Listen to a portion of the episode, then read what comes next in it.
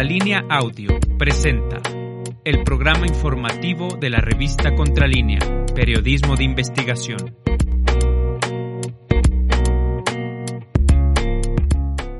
Hola, ¿qué tal? Buenos días. Bienvenidos a Contralínea, Periodismo de Investigación. Este lunes 14 de marzo los saluda Erika Ramírez y también nos acompaña en cabina Sosimo Camacho. Buenos días, Sosimo. Buenos días, Erika. Buenos días al auditorio. Muchas gracias por estar con nosotros. También les damos la bienvenida a nombre de nuestros compañeros de la producción, Javier Alvarado, Héctor Vadillo, Indra Círigo, Jordana González y Carlos Sánchez. Gracias por estar con nosotros. Tenemos hoy un tema muy importante que tiene que ver con revelaciones eh, de una investigación que hemos realizado aquí en Contralínea sobre este portal Latinos acerca específicamente de sus financiadores que terminaron ellos en realidad recibiendo dinero público de 11 estados de la República y bueno, a partir de ahí estar financiando también a esta eh, pues, a este portal que sabemos eh, bueno, pues ha tenido eh, una suerte de información bastante polémica por no decir de dudosa procedencia también y que bueno, pues hoy daremos cuenta de quiénes son los financiadores precisamente de este portal. Justo hoy por la mañana el presidente Andrés Manuel López Obrador ya hablaba un poco de este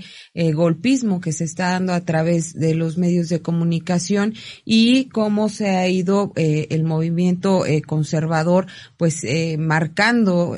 estas definiciones en contra de la administración que encabeza. Vamos a tener más adelantito un enlace con nuestra compañera Nancy Flores. Esperemos que le toque, que le dé la palabra al presidente. Ella está en Palacio Nacional. Pero ¿qué te parece, Sosimo? Si mientras vamos a hablando de las notas más importantes generadas durante las últimas 24 horas y estas tienen que ver justo con el trabajo que realizó el primer mandatario este fin de semana, en donde eh, pues insiste que México será autosuficiente en hidrocarburos a finales de 2023. En un recorrido de supervisión por las obras de la refinería de Dos Bocas, el presidente Andrés Manuel López Obrador reiteró que al final del próximo año será autosuficiente en la producción de hidrocarburos, esto es gasolinas y diésel, enfundado en una capa amarilla y portando casco de seguridad, según eh, una nota de nuestros colegas de la jornada, frente a un ambiente húmedo. El tabasqueño fue grabado en un video que subió posteriormente a sus redes sociales, por el cual expone el avance de la obra. Estamos en la refinería de Dos Bocas y vamos a terminar esta obra en julio de este año, de acuerdo con el informe de Rocío Nale, la secretaria de Energía, y el director de Petróleos Mexicanos, Octavio Romera, y el almirante Rafael Ojeda, por quienes estaba acompañado. En pocas palabras, es una inversión de nueve mil millones de dólares, no créditos, dinero del presupuesto público por no permitir la corrupción y la austeridad republicana. ¿Qué va a significar todo esto? Producir en la refinería Olmeca el 20% de todas las gasolinas que consumimos en México. No es nada más ir a cargar la gasolina en gasolineras, hay que tener este insumo este combustible y ya combustible y ya saben que han transcurrido 40 años sin construir una refinería. Así es, Sosimo, este, lo ocurrido este fin de semana en la revisión de la obra, una obra que es muy importante por lo que significa el tener una nueva refinería y la rehabilitación. Hay que recordar la rehabilitación de las seis refinerías que hay en el país, además de la compra de que se le hizo a Shell en Deer Park, Texas. Así es, bueno, pues una información importante que le interesa mucho al presidente dentro de este eh, proyecto, pues, de, de, cambiar el sistema energético, eh, cambiar con esa tendencia prácticamente de chatarrización que ya se llevaba desde los sexenios anteriores y bueno, pues ahora insiste en que México será autosuficiente precisamente en, eh, en materia de hidrocarburos. Importante, pues, además por todo el el contexto internacional, Erika, en el que, bueno, pues ahorita por el conflicto en Europa del Este, pues se han incrementado mucho los precios de los combustibles y, bueno, pues si México llega a ser precisamente autosuficiente en esta materia, tendrá mayor posibilidad de que impacte de menor, en menor grado, pues esta, estas, estos vaivenes en la economía internacional, específicamente en materia de hidrocarburos. Y en otra información, Erika, bueno, pues el presidente de Cuba, Miguel Díaz Canel, eh, expresó su satisfacción de la visita que realizará el presidente de México, Andrés Manuel López Obrador, en mayo próximo. Eh, Miguel Díaz Canel, presidente de Cuba, incluso eh, por Twitter envió un mensaje en el que decía que el mandatario mexicano eh, siempre será un placer recibirlo. Será un, eh, dijo, es un placer recibir a hermanos de la patria grande. México y López Obrador tienen un lugar privilegiado en nuestros afectos. Somos Cuba. Fue así lo que eh, escribió el presidente de la isla. Y bueno, pues también incluso él retuiteó, digamos, una nota sobre el tema que elaboró la agencia cubana Prensa Latina y bueno, pues luego de que el presidente mexicano anunciara que visitará Cuba y algunos países de América Central el mayo próximo, y bueno, pues es precisamente esta satisfacción de este eh, presidente cubano que ha tenido mucha cercanía de nueva cuenta el gobierno de Cuba con el gobierno mexicano después de aquellos lamentables desfiguros que eh, protagonizara el, los, los partidos, eh, perdón, los gobernantes emanados del Partido Acción Nacional. Recordarás aquella lamentable comes y te vas prácticamente atacando, acatando, perdón, una orden de Estados Unidos, en este caso Vicente Fox, eh, eh, digamos de manera, podemos decir que informal, eh, te pide que se retire eh, Fidel Castro para no incomodar a Estados Unidos. Y bueno, después vendrían otras acciones también vergonzosas de México cuestionando eh, al el gobierno de Cuba y plegándose a los intereses de Estados Unidos. Hoy hay una relación más estrecha, de mayor respeto. Recordemos, Erika, que vino Díaz Canel precisamente en la pasada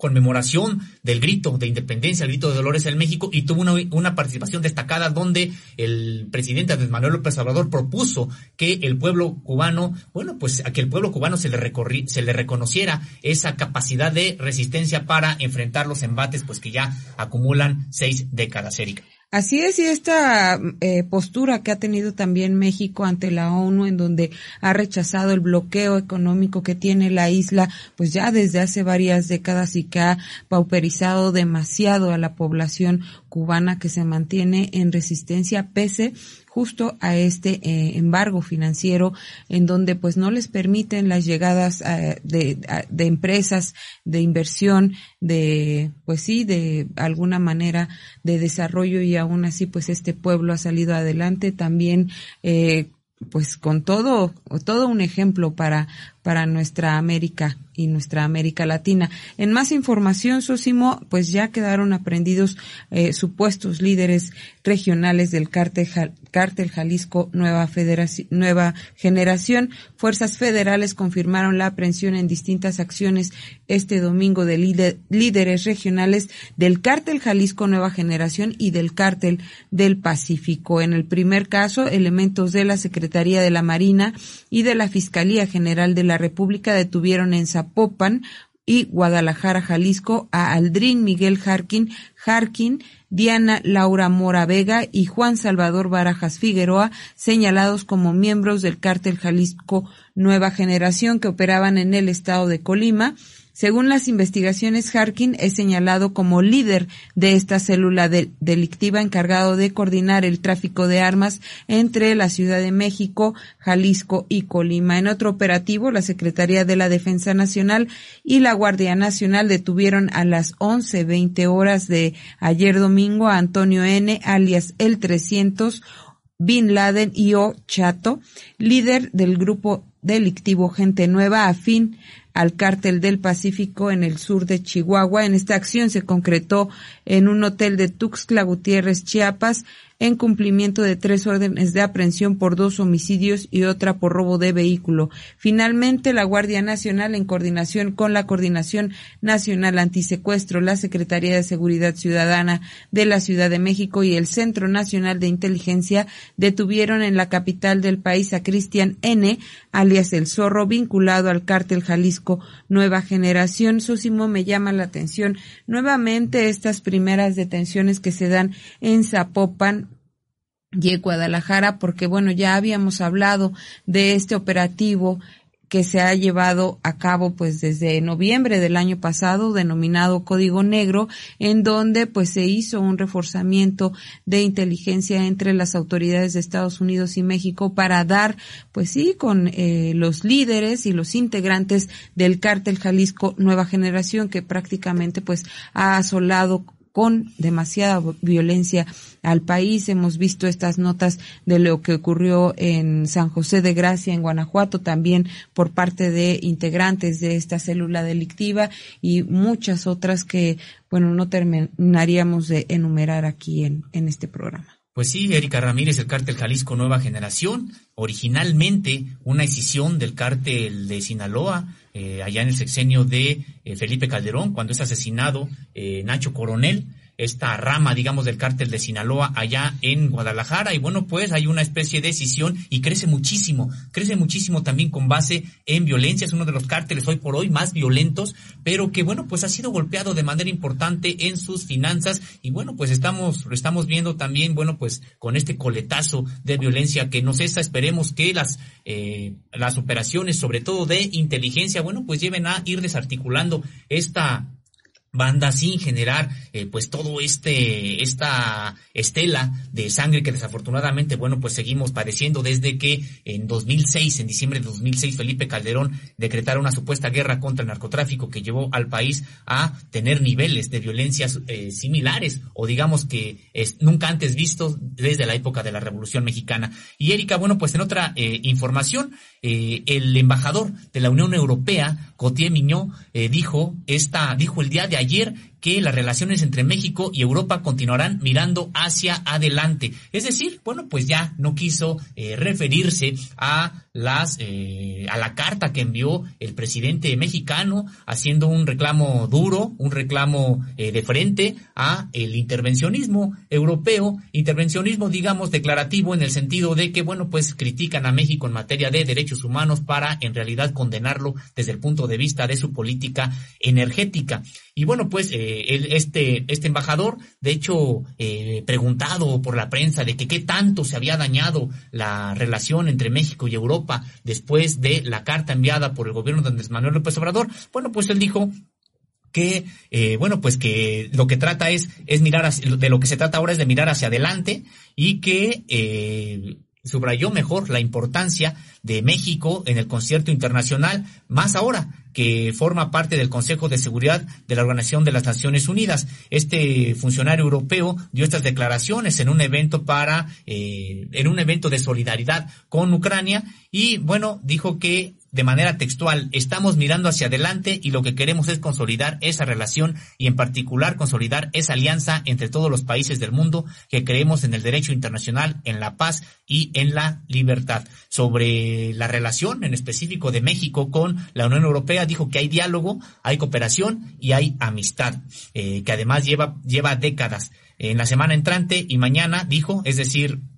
a partir de, hoy estaremos en la Secretaría de Relaciones Exteriores para una nueva iniciativa de cooperación en el tema de la transición verde. En fin, sigue adelante nuestra relación y es aún más importante en este momento que está viviendo el mundo. Pues le da vuelta a la página, al parecer, los eh, pues el, el, el Parlamento Europeo y específicamente el embajador de la Unión Europea en México, Erika. Así es importante esta manifestación luego de esta carta enviada por el presidente Andrés Manuel López Obrador la semana pasada y leída por él mismo desde Tapachula, Chiapas, donde estuvo, eh, donde se llevó a cabo la reunión de seguridad del viernes pasado y pues eh, una postura eh, fuerte, importante para para México eh, tener este posicionamiento. Pero bueno, en otra información, el Aeropuerto Internacional Felipe Ángeles abrió ayer sus puertas a miles de personas que visitaron las instalaciones y museos del nuevo aeropuerto en la base aérea militar de Santa Lucía, en el Estado de México. Algunos visitantes fueron trasladados en camiones de la red de transporte público que partieron del centro de la Ciudad de México. Otros arribaron en camiones de transporte público del Estado de México y la Secretaría de la Defensa abrió las puertas por primera vez al público a esta nueva terminal aérea para realizar un paseo ciclista y al lugar acudieron familias enteras, grupos de amigos que pasearon por las instalaciones a pie o en bicicleta. Eh, a una semana, Susimo, de que sea inaugurada esta obra, los participantes eh, eh, los que quienes participaron en la rodada recorrieron más de 24 kilómetros para conocer las nuevas instalaciones de la base aérea militar que fue completamente renovada y cuenta con la para uso exclusivo de la Fuerza Aérea Mexicana más larga del país. Además, la mayoría de los asistentes aprovecharon para fotografiarse en el Museo Militar de Aviación donde se exhiben aeronaves y helicópteros utilizados desde los primeros años de la Fuerza Aérea Mexicana hasta, sus equipos más modernos. Ahí nuevamente vemos cómo se, cómo se abren las puertas a la ciudadanía de, pues sí, de los espacios públicos y más importantes para el país. Bueno, pues interesante, Erika, porque como bien lo señalas, estamos a unos días de que entre en funcionamiento de manera oficial, formal, el aeropuerto internacional. Felipe Ángeles ya ha tenido las, los permisos a nivel nacional, como también esa, esa categoría a nivel internacional reconocida como aeropuerto internacional para que empiece a operar, pues ya, como bien comentas, en los próximos días. Y hoy precisamente por eso, eh, bueno, el día de ayer precisamente por eso se le dio la oportunidad a la ciudadanía de ingresar, a dar paseos en bicicleta y visitar el museo que se ha instalado ahí. A Erika, recordarás con, bueno, pues con los restos paleontológicos encontrados en esa zona que tienen que ver con mamuts y con otras especies que, bueno, pues habitaron, recorrieron esos pantanos entonces es, eh, de hace, hace ya muchísimos, muchísimos años. Pero en otra información, Erika, la Fiscalía General de la República extraditó ayer a Estados Unidos a tres mexicanos, a tres connacionales que eran requeridos por la justicia de Estados Unidos. Eh, bueno, pues son acusados de diversos delitos, de diversos crímenes. Uno de ellos es el caso de Francisco Martínez, quien en febrero de 1994, eh, pues asesinó a, eh, a su novia con un arma punzocortante en la ciudad de Atlantic. Y bueno, eh, él fue extraditado para ser juzgado por la Corte Superior del Estado de Nueva Jersey por los delitos de homicidio, posesión de arma para fines ilegales y posesión ilegal de un arma. También se extraditó a Félix Manuel González, el señalado eh, también de asesinar, en este caso con arma de fuego, a otro hombre con el que estaba discutiendo. Y bueno, él será procesado en la Corte Superior del Estado de Nueva Jersey, condado de Atlantic,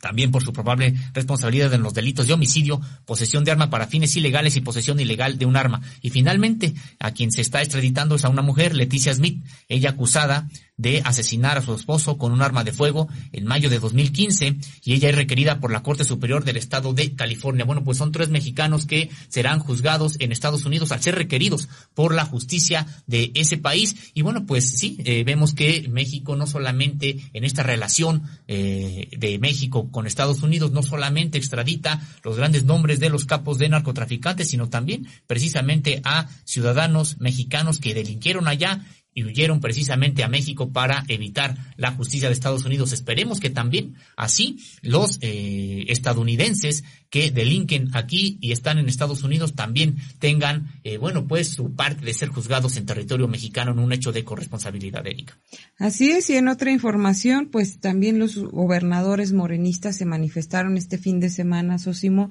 ante pues estas expresiones del Parlamento Europeo, los 17 gobernadores de Morena y la jefa de gobierno de la Ciudad de México, Claudia Sheinbaum, condenaron la resolución del Parlamento Europeo del pasado 10 de marzo y consideraron inaceptable el intento por intervenir en la política energética de nuestro país con el pretexto de los derechos humanos y las libertades. Esa resolución es intervencionista y desinformada y lesiona severamente a nuestra dignidad nacional, consideraron los gobernadores morenistas. El texto fue subido a redes sociales por el dirigente nacional de Morena, Mario Delgado, con un mensaje en el partido. No dejaremos solo al presidente López Obrador en la defensa de nuestra soberanía. En el documento que lleva la firma de los gobernadores de Baja California, Baja California Sur, Campeche,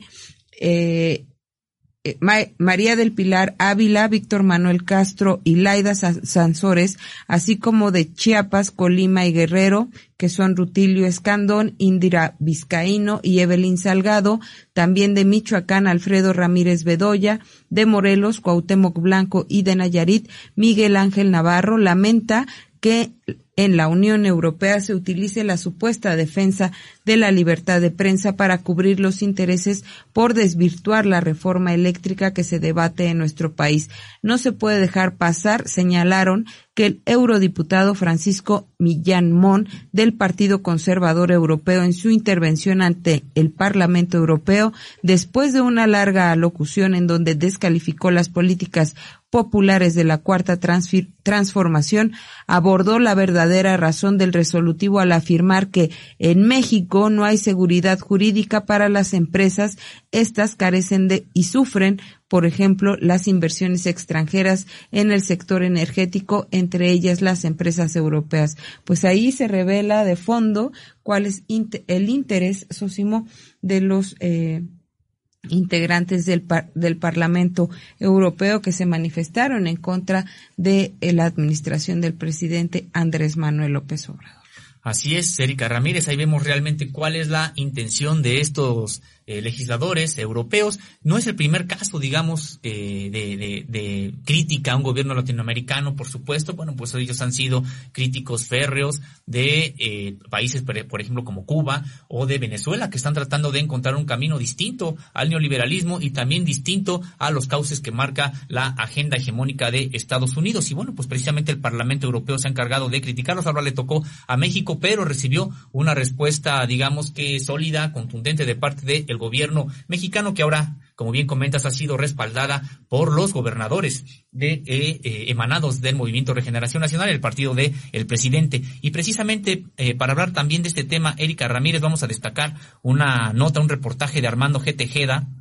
publicado en la jornada, dice negocios españoles en México superan los 600 mil millones de pesos anuales. Eh, señala este corresponsal de la jornada que se encuentra en Madrid, dice México es uno de los mercados predilectos de las empresas españolas, no solo por lo atractivo de sus ganancias, sino también porque en muchas ocasiones supone el ingreso directo a una de las regiones más ricas del mundo, América del Norte. Entre las 6.000 empresas ibéricas que se calcula que operan en nuestro país, que incluyen desde grandes bancos hasta las operadoras eléctricas y energéticas, se calcula que su volumen de negocio superaría los 25 mil millones de euros anuales, es decir, 600 mil millones de pesos, que equivale a lo que gastaría el Estado español en un año en dos servicios públicos esenciales y muy costosos, la sanidad y la justicia. Como bien comentabas, Erika Ramírez, pues vemos cuál es el interés de, eh, bueno, pues de los europeos y particularmente de los españoles, me refiero a las cúpulas gobernantes y a los empresarios, bueno, pues en México y bueno, pues la molestia que tiene también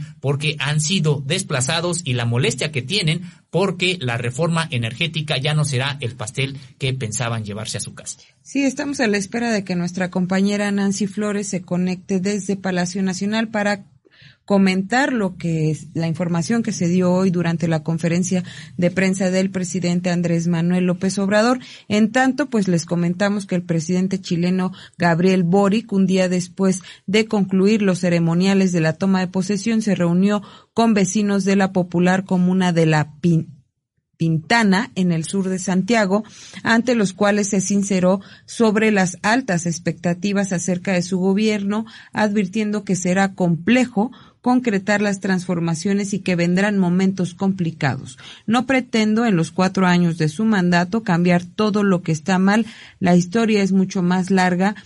eh, que nosotros y aprendemos de quienes estuvieron antes y vamos a dejar tarea a quienes vengan después. Dijo a los vecinos, habrá momentos eh, bien complicados, la política tiene muchos aspectos de mezquindad, perdemos a veces la visión de por qué estamos donde estamos y pues invitó a que les ayuden a no olvidar por qué han llegado esas administraciones. Eh, pues sí, en el Chile, en el caso de Chile también ocurrió lo que en México con el modelo de la política neoliberal, al igual que en Argentina y estas eh, naciones del sur de América Latina que se vieron golpeadas por las administraciones que lo que querían era instaurar este modelo, bueno, además del modelo golpista eh, que, que, hubo también por décadas, por décadas en aquel país. Y pues vamos a ver cuánto eh, tardan, tardan en levantarse las economías de estos países. Parece que Nancy Flores ya está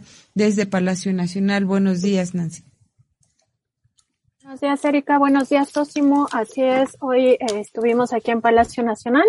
Eh, lamentablemente no pudimos hacerle ninguna pregunta al presidente Andrés Manuel López Obrador, pero bueno, esperemos que mañana ya, porque estamos en la lista para el día de mañana. Buenos días, Nancy. Bueno, pues eh, muy importante pues que estemos precisamente también ya en la lista porque hay temas importantes que ha estado eh, revisando la revista Contalínea de los cuales eh, tú nos hablarás con más detalle en unos momentos porque es una investigación que has encabezado, que has coordinado y que tiene que ver precisamente con el asunto de, de Latinus que ya anunciamos al inicio de nuestro programa. Si te parece, Nancy Flores, nos gustaría que nos comentaras, bueno, pues de lo que habló la conferencia, lo que se habló en la conferencia de prensa matutina del día de hoy, el presidente bueno, pues se refirió a estas campañas golpistas e incluso citó a Sarucán y, que eh, por estos artículos que ha estado eh, publicando de supuesta, eh, bueno, pues supuesta eh, falta de tacto en materia de política exterior. ¿Qué nos puedes decir al respecto, Nancy? El presidente Andrés Manuel López Obrador inició eh, su discurso para referirse a este tema, eh, advirtiendo que el Instituto Nacional Electoral no estaba haciendo su trabajo, que estaba incluso eh, incumpliendo con lo que le manda la Constitución. Indicó que están actuando de manera antidemocrática y violando los principios constitucionales en la letra y en el espíritu, pues ellos hacen todo para que no se sepa, para que la gente no sepa de este procedimiento de revocación de mandato, un ejercicio democrático al que estamos convocados todos los ciudadanos el próximo 10 de abril, indicó que, eh, bueno, lo que desea el bloque opositor y el bloque conservador es precisamente que la ciudadanía no se entere de este, eh, pues, eh, ejercicio democrático y que el órgano electoral está eh, de alguna manera contribuyendo a esta falta de eh, vocación democrática y sobre todo a esta falta de información.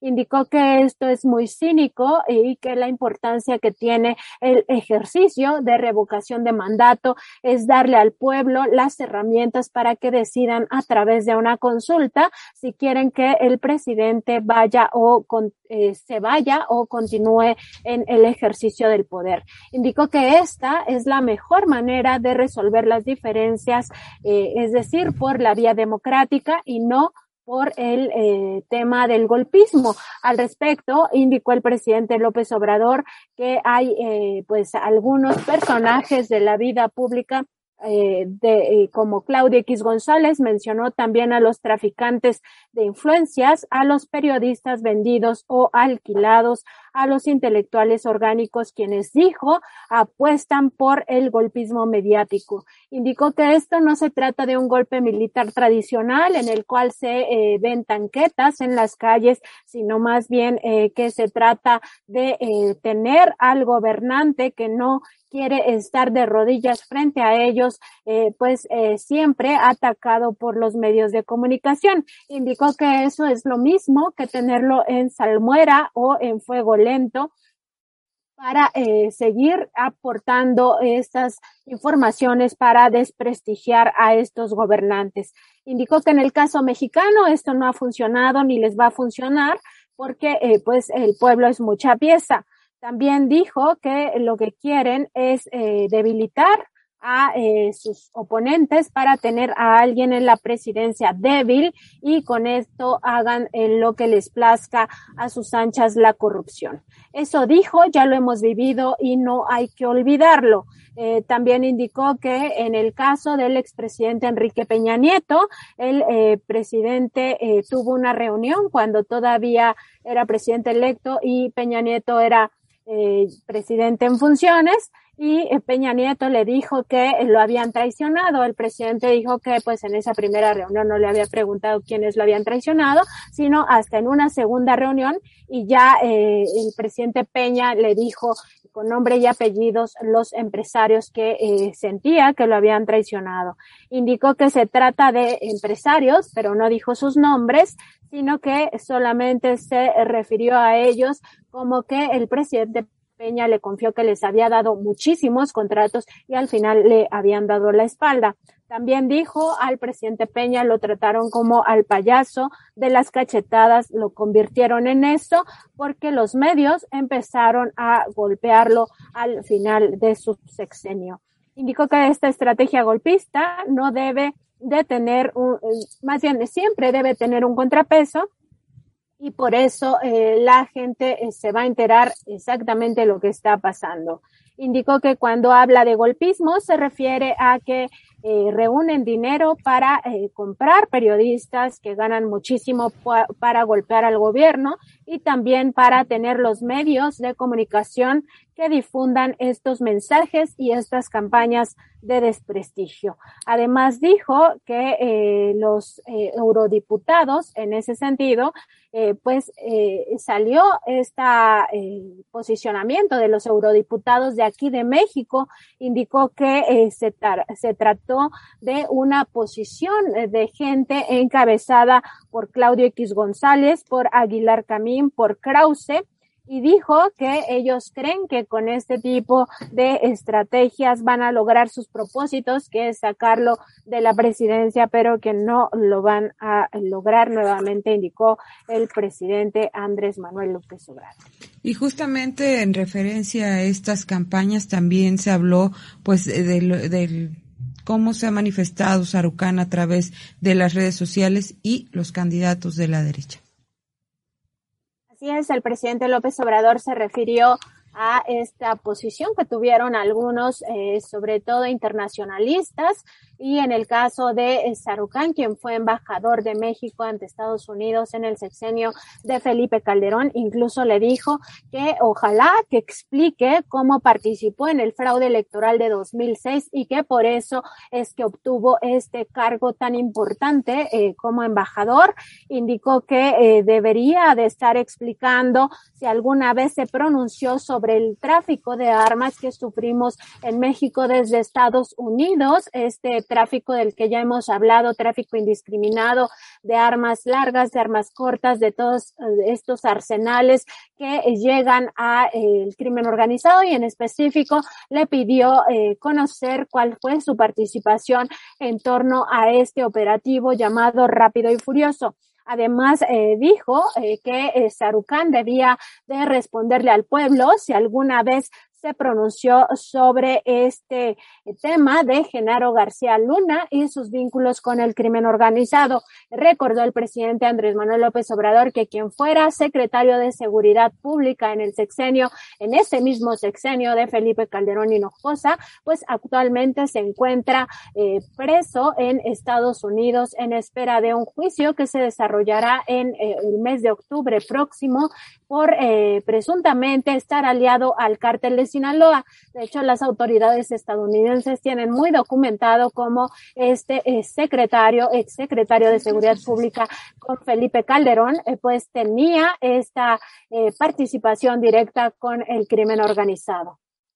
Bueno, pues interesante, Nancy Flores, esta, esta suerte de respuesta del presidente a lo dicho comentabas, ni siquiera, eh, bueno, pues ahora critica la política exterior cuando no tuvo la posibilidad de, eh, bueno, pues de reclamar o de hacer una defensa del país ante los embates que estaban ocurriendo de parte, pues sí, hay que, habría que decirlo del gobierno de Estados Unidos en el sentido de, solamente por un ejemplo, el envío de armas a nuestro país. Y Nancy Flores, el presidente de la República, también se refirió a los posibles candidatos a la presidencia, incluso de manera jocosa, citó ahí algunos nombres de periodistas como Carlos Loret de Mola, Carmen Aristegui también, ¿no? Además de, por supuesto, los clásicos eh, integrantes de la, del sistema, de los partidos del sistema político mexicano. Y es en este mismo contexto, el presidente Andrés Manuel López Obrador indicó que no se va a censurar a nadie y que ellos pues pueden seguir insultando y aún así no se les va a censurar. Dijo que la libertad es para todos y en esta eh, libertad pues hay cabida para quienes siguen con esta labor reaccionaria. Al respecto, les aconsejó a todos estos grupos de derecha, conservadores y neoliberales eh, que vayan buscando ya eh, su camino y empiecen a seleccionar a su próximo candidato a la presidencia de la República. El presidente dijo que no es un camino fácil, que no empieza cuando eh, se arrancan las campañas electorales, sino que se empieza desde mucho antes y por eso dijo, ya tenemos a dos candidatos de la derecha que han alzado la mano en referencia a Lili Telles y también a Gabriel Cuadri. Estos dos políticos que han dicho que quieren eh, ser los próximos presidentes de México y a esta lista, indicó el presidente Andrés Manuel López Obrador, podría sumarse también la esposa de Felipe Calderón Hinojosa, eh, Margarita Zavala, quien actualmente eh, se encuentra en una diputación. Asimismo, mencionó a Santiago Krill, a Carlos Loret de Mola, como ya eh, comentaba Sósimo, también mencionó a Carmen Aristegui, a Alejandro Moreno Alito, actual líder del Partido Revolucionario Institucional. También mencionó al eh, líder del Partido Acción Nacional, Marco Cortés. Indicó que eh, posiblemente otro que quisiera ser candidato a la presidencia de la República podría ser Claudio X González eh, Guajardo. Dijo, pues él sería el candidato de la supuesta sociedad civil. Indicó que estas campañas necesitan tiempo y por ello pues él les recomienda que eh, empiecen a eh, escoger quién será su candidato. Recordó que también otro que se encuentra en campaña es Damián Cepeda y dijo que la vía eh, para cambiar las preferencias sobre quién nos gobierna siempre será la vía pacífica, la vía electoral y por tanto dijo lo del golpismo no es una opción. Lo mejor sería, indicó el primer mandatario, que quienes están financiando estas campañas de desprestigio empiecen por transparentar a quienes le pagan, cuánto le pagan, por ejemplo, a las redes sociales para eh, orquestar estas campañas de desprestigio y también eh, cuánto le pagan dijo él, a los mercenarios golpeadores. Indicó que ellos van a seguir ejerciendo su derecho de réplica, es decir, el presidente y el gobierno federal, porque así como los demás son libres de insultarlo, él también tiene la misma libertad de responder ante estos señalamientos, ante estas campañas de desprestigio. Híjole, pues al parecer los eh, de la derecha no van a tener eh, candidato, Nancy. Vamos a ver cómo se dispersan los recursos a través de del INE para posicionarlos, pero bueno, seguimos con más temas. Eh, otro tema importante fue la reforma eléctrica y pues esta importancia de que sea pues eh, puesta en marcha lo más rápido posible. Así es, el presidente López Obrador se refirió muy brevemente al tema de la reforma eléctrica indicó que en el caso de algunos funcionarios extranjeros que han manifestado que es un buen eh, camino el que está tomando el gobierno de México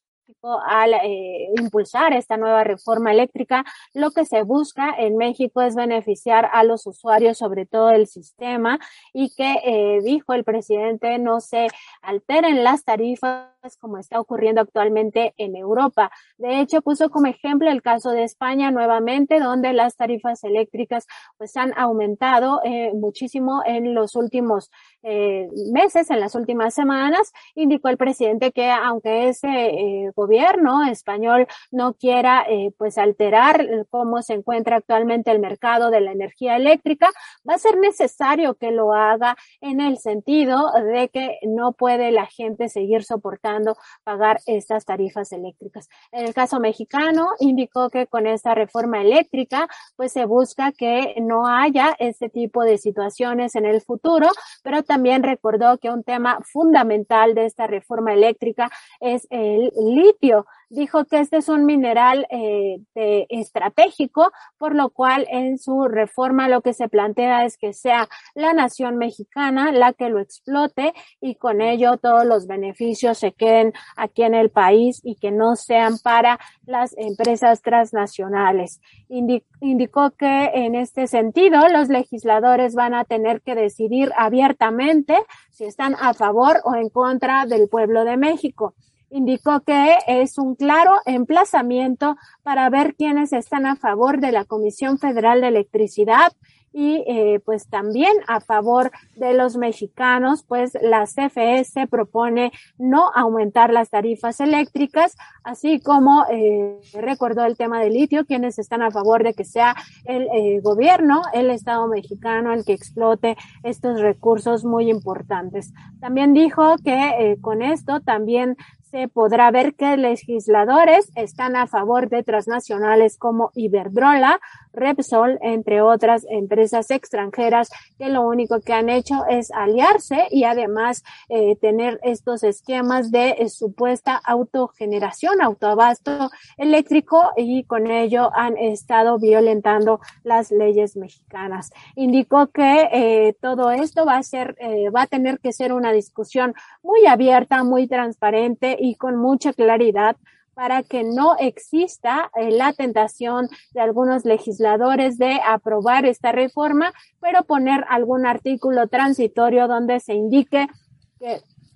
todo está bien con esta reforma, pero que vamos a ir hasta 2030 para empezar a aplicarla. El presidente bromeó con este tema de las gasolinas, indicó que el intelectual Krause ya podría regresar a México porque aquí eh, pagaría menos por la gasolina porque está más barata que en Estados Unidos. Además, eh, dijo que eh, se pueden sostener los precios de la gasolina y los combustibles en, lo que estaban en noviembre pasado, gracias a que las utilidades que eh, se están teniendo por el precio elevado de los combustibles de la venta de petróleo en el extranjero, se están destinando al subsidio a las gasolinas y con ello se está descontando el 100% del IEPS eh, con eso dijo, también se controla la inflación. El presidente proyectó en una pantalla, en la pantalla de este salón tesorería, una imagen donde se ve cómo ha crecido la inflación en Estados Unidos respecto de México y explicó que esto tiene que ver por el precio, sobre todo de los combustibles. Así, el presidente López Obrador dijo a nadie le conviene vivir en un país dominado por las empresas, pues qué esperanza puede tener el pueblo en caso de que así sea. Ahora dijo, lo que estamos experimentando es un gobierno para el pueblo y que vela por los intereses del pueblo. Pues sí, Nancy Flores viene un debate importante en el Congreso, pero probablemente también en las calles, porque es necesario que se difunda lo que se discutirá en, en las próximas semanas, en los próximos meses en el Congreso mexicano, pues para que haya la, eh, digamos que la presión social suficiente que lleve a los legisladores de este país, bueno, pues a responder precisamente a los intereses del país. Pero en otro tema, Nancy Flores, que ineludible de la agenda internacional, el presidente de la República también tocó el caso de Rusia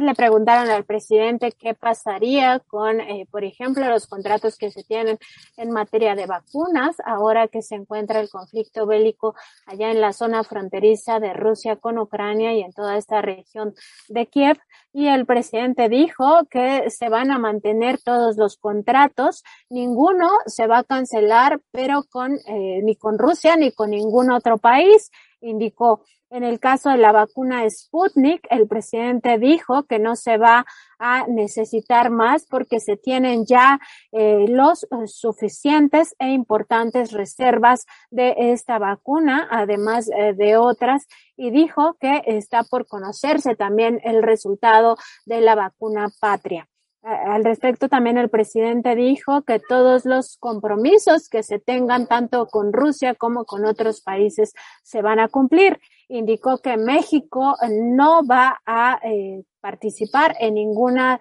de las sanciones que se están promoviendo por parte de otros países, eh, sino que eh, llama al diálogo a resolver este conflicto eh, por la vía del diálogo, la negociación y también llamó a los países a construir la paz. Dijo eh, que no se va a meter en todo el tema de las sanciones y que eh, tampoco se mandarán armas a ningún país porque esta no es la vocación de nuestro país. Nuestro país está por la paz y bueno, él ya lo ha dicho en otras ocasiones, somos respetuosos de las soberanías de los demás países.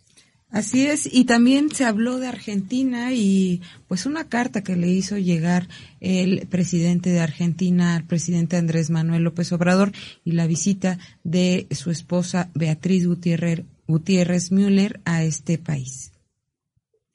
Así es, el presidente López Obrador dio a conocer el día de ayer esta carta eh, de respuesta que le envió el presidente de Argentina, Alberto Fernández. Ambos eh, se eh, llamaron amigos y pues la carta fue muy emotiva del presidente argentino. En ella se habla de la importancia de cómo América Latina tiene que unirse, sobre todo Brasil, Argentina y México. Antes de ello, el presidente indicó que había dado a conocer esta carta, primero porque está muy bien escrita y segundo porque el eh, presidente de Argentina, Alberto Fernández, es muy honesto y también eh, tiene una muy buena proclama política, así dijo el presidente. Dijo que coincidía eh, casi en todo con el presidente de Argentina, solo que eh, pensaba que no solo se debe de eh, fortalecer los lazos entre América Latina, sino en general eh, de todo el continente.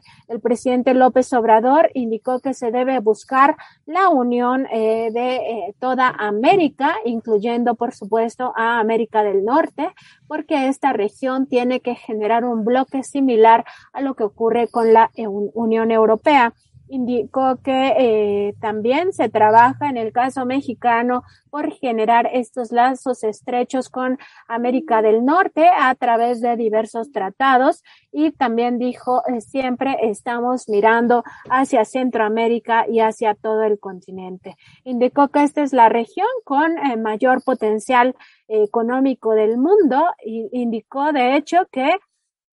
en todos los recursos naturales que existen en el continente, así como su fuerza de trabajo y su avance en materia tecnológica, su fortaleza en cuanto a su capacidad de consumo, debería de aprovecharse para integrar a todas las naciones de este continente. Posteriormente dijo que en el caso de Argentina existe una gran hipocresía por parte de los sectores de derecha, sobre todo los sectores políticos que contribuyeron a la actual endeudamiento que padece ese país. Dijo el presidente López Obrador que esos eh, sectores son los que han orquestado estas campañas de desprestigio, de corte golpista, eh, algo que a lo que también ya se había referido el jueves pasado y eh, al respecto indicó que todo esto por el tema de la deuda. Eh, sobre este último punto, dijo que afortunadamente Argentina ya había llegado a un acuerdo con el Fondo Monetario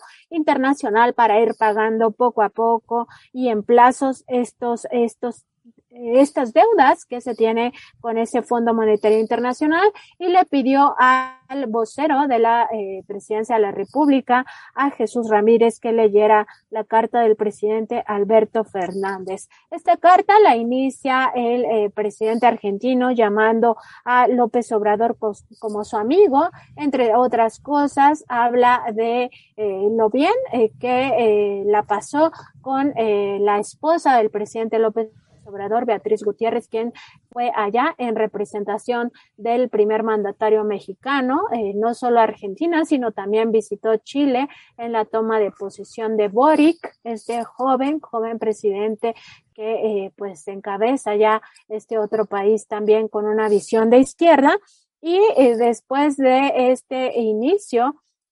de eh, la carta también habló de la crisis argentina, todo lo difícil que ha sido para él enfrentar esta situación. Indicó que por fortuna el año pasado, 2021, Argentina logró un crecimiento del PIB del 10.3% y con ello se podrá ir paliando poco a poco la crisis y también se refirió a los adeudos con el Fondo Monetario Internacional. En la carta, el eh, presidente argentino también se refiere a la visita que hizo el expresidente Lula eh, da Silva de Brasil a México y ahí es donde aprovecha para decir que es muy importante que eh, tanto oh, México como Brasil y Argentina estrechen lazos para unir a toda América Latina. Habló, por supuesto, de que esta es la región más desigual del mundo, criticó a la sociedad por no haber estado a la altura ante la pandemia y eh, que fue justamente este periodo de pandemia el que nos demostró que las personas buenas fueron doblemente buenas, pero las malas fueron peores. También invitó al presidente López Obrador a visitar Argentina. Eh, narró una eh, conversación que sostuvo con Angela Merkel, esta política alemana, en donde ella le preguntaba a Alberto Fernández cómo veía a Andrés Manuel López Obrador y que él dijo, es la primera vez que México tiene como presidente a un hombre decente y eso en México es una revolución. Eh, también eh, el presidente López Obrador, ya al finalizar esta lectura eh, por parte de Jesús Ramírez, el presidente López Obrador no descartó aceptar esta invitación que le hace de forma muy cordial y atenta el presidente Alberto Fernández recordó que ella tiene planeada una eh, visita a Centroamérica y también a Cuba. Esta será en mayo y también confirmó que en junio visitará a Los Ángeles. Dijo que sí eh, le gustaría visitar toda la región del Cono Sur. También el presidente confirmó que el día de hoy se reúne con eh, el, este funcionario Mallorcas que viene de Estados Unidos y con él va a tratar diversos temas, desde el tema migratorio hasta el tema de la seguridad regional. El presidente no entró en muchos detalles sobre esta visita, esta reunión que sostendrá a las 12 del día con Mallorcas, pero bueno, forma parte de eh, las reuniones recientes que ha sostenido a lo largo prácticamente de todo 2022 con funcionarios de alto nivel del gobierno estadounidense se ve también la agenda en materia internacional del presidente de la República, Andrés Manuel López Obrador. Y pues recordar, Nancy Flores, que esta carta ha sido escrita en respuesta y en agradecimiento también al respaldo que México de manera decidida, clara, ha otorgado al pueblo y al gobierno de Argentina con respecto de las negociaciones, como ya bien comentabas, de la deuda, de la renegociación de la deuda con el Fondo Monetario Internacional y también de respaldo ante los grupos oligárquicos que llevan también allá su propia campaña de golpe de Estado blando en aquel país. Y también destacar estas coincidencias, pero también diferencias entre estos gobiernos progresistas de América Latina, en el sentido de que México ha propuesto que la integración sea no solamente con, eh, con América Latina, sino que incluya a toda América. Y la ahorita desconfianza de los gobiernos de, eh, del, del, sur del continente, precisamente porque cada vez que se ha hablado de integración con Estados Unidos ha sido una integración de manera subordinada, atendiendo a los propios intereses hegemónicos de Estados Unidos y bueno, y también a su propia agenda. Y Nancy Flores, en otro, en otro tema, también el presidente de la República se refirió ya a el Aeropuerto Internacional Felipe Ángeles próximo a ser inaugurado y que ayer abrió sus puertas para que recorrieran las familias mexicanas y ciclistas precisamente esas instalaciones. Mañana se dará un reporte de este recorrido en bicicleta que se tuvo en estas instalaciones, pero lo que sí confirmó el, eh, presidente López Obrador es que este aeropuerto estará listo el 21 de marzo. Indicó que se trata de una magna obra que se realizó en dos años y medio y eh, se tuvo una inversión muy, muy ajustada, dijo lo que significó ahorros por 100 mil millones de pesos. El presidente López Obrador indicó que los ingenieros militares están cumpliendo a cabalidad con esta obra y que eh, se trata pues eh, de un momento muy importante para eh, todo el el sistema eh, de eh, transportación aérea. En este eh, momento que estaba el presidente López Obrador refiriéndose a la obra del aeropuerto y que todo va a estar muy bien, sucedió un momento muy chusco en esta conferencia matutina porque al procurador fiscal Ricardo Sheffield se prendió una música en su celular y no podía pagarla entonces el presidente se lo quedó viendo, eh, pues bastantes segundos, fue muy chistoso y después todos comenzamos pues, a reírnos, ¿no? Hasta el propio eh, procurador eh, del consumidor indicó que estaba rezando, que había empezado a rezar y por eso se había activado su teléfono. Ya muy brevemente en el quienes tienen los combustibles, pues eh, el procurador fiscal indicó que eh, se siguen manteniendo eh, estos precios en un promedio de 22 pesos por litro y también que van a estar muy atentos a que no suba de ninguna manera esto. Por vez primera dijo y de forma histórica se ha aplicado el menos 100% del incentivo fiscal a la gasolina, es decir, este IEPS, tanto a la gasolina premium como a la regular y al diésel. Indicó que esto es histórico y también dijo que eh, las empresas con precios más altos son Redco, Chevron y Arco, esas son las más caras. Eh, hizo mención también del caso de Shell, algunas de sus eh, gasolineras eh, han tenido eh, precios por encima de los 30 pesos en el caso de la Premium, por lo cual llamó a esta empresa de origen estadounidense, a Shell, a no pasarse con sus precios y también ha desmentido el procurador que se trate de un tipo de gasolina mucho mejor, dijo, es una más. Eh, asimismo, se refirió a la canasta básica y en este caso indicó que las personas no tienen que eh, asistir a eh, Soriana, a Soriana Hiper, Super y todas sus marcas, porque es la más cara en todo, en todo el territorio mexicano, con canastas básicas que superan los mil pesos, mientras en otros lugares estas se pueden adquirir en 800 o 900 pesos. Y respecto de las empresas, que trasladan eh, recursos de los migrantes, estas empresas para mandar las remesas, indicó que la mejor eh, opción sigue siendo U-Link porque no cobra ninguna comisión y la peor opción es Western Union, ello para remesas en efectivo. También recordó que en el caso de Telecom, que es eh, del Estado, pues es una buena opción, sobre todo en los lugares donde eh, no, no se tiene acceso a otro tipo de servicios por estar muy alejados. Y en esta misma conferencia eh, también eh, se presentó cómo se encuentra todo el tema de la recuperación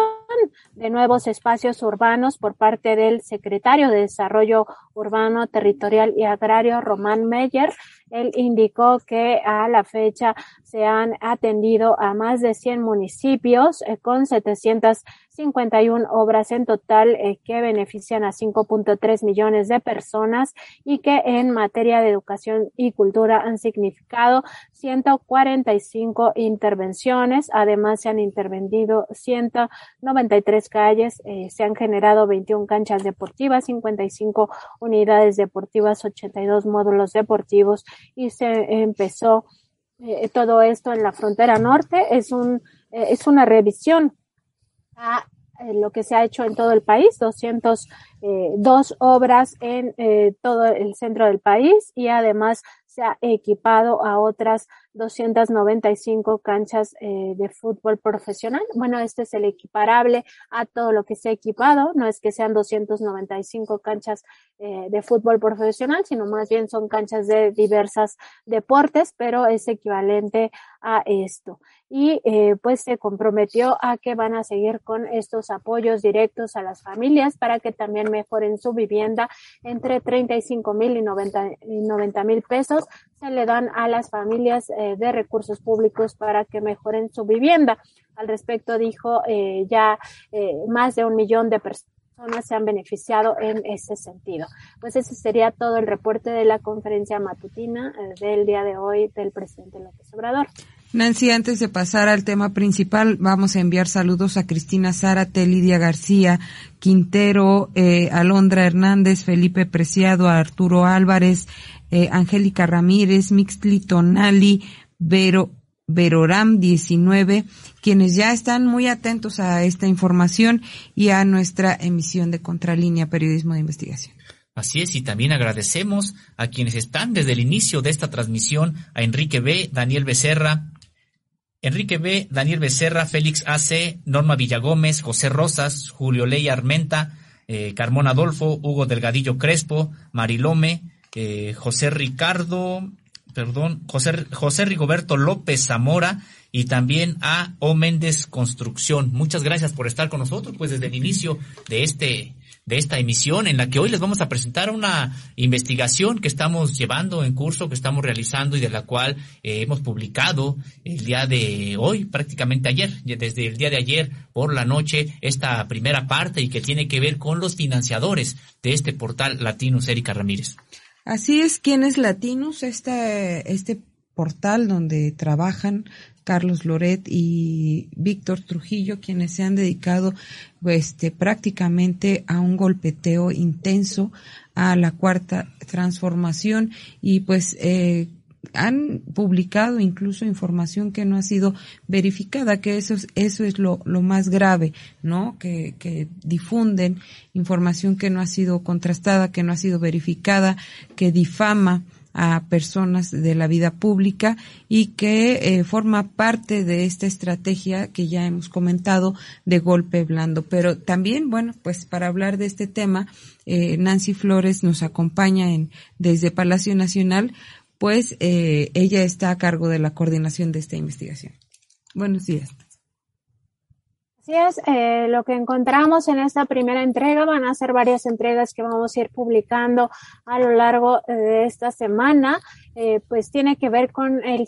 financiamiento triangulado a estas nueve empresas o que habrían hecho más bien estas nueve compañías dedicadas al sector farmacéutico, al sector de la salud y que son las financiadoras de este portal Latinos. Estas están vinculadas al político priista eh, Roberto Madrazo Pintado. Eso eh, también es muy importante tenerlo siempre eh, en el contexto y eh, lo que encontramos es que 11 gobiernos eh, mantuvieron o han mantenido contratos con estas nueve empresas eh, del hijo y del eh, yerno de Roberto Madrazo Pintado. se trata de Federico Madrazo Rojas y de Alexis Nikin Gaxiola. Estos dos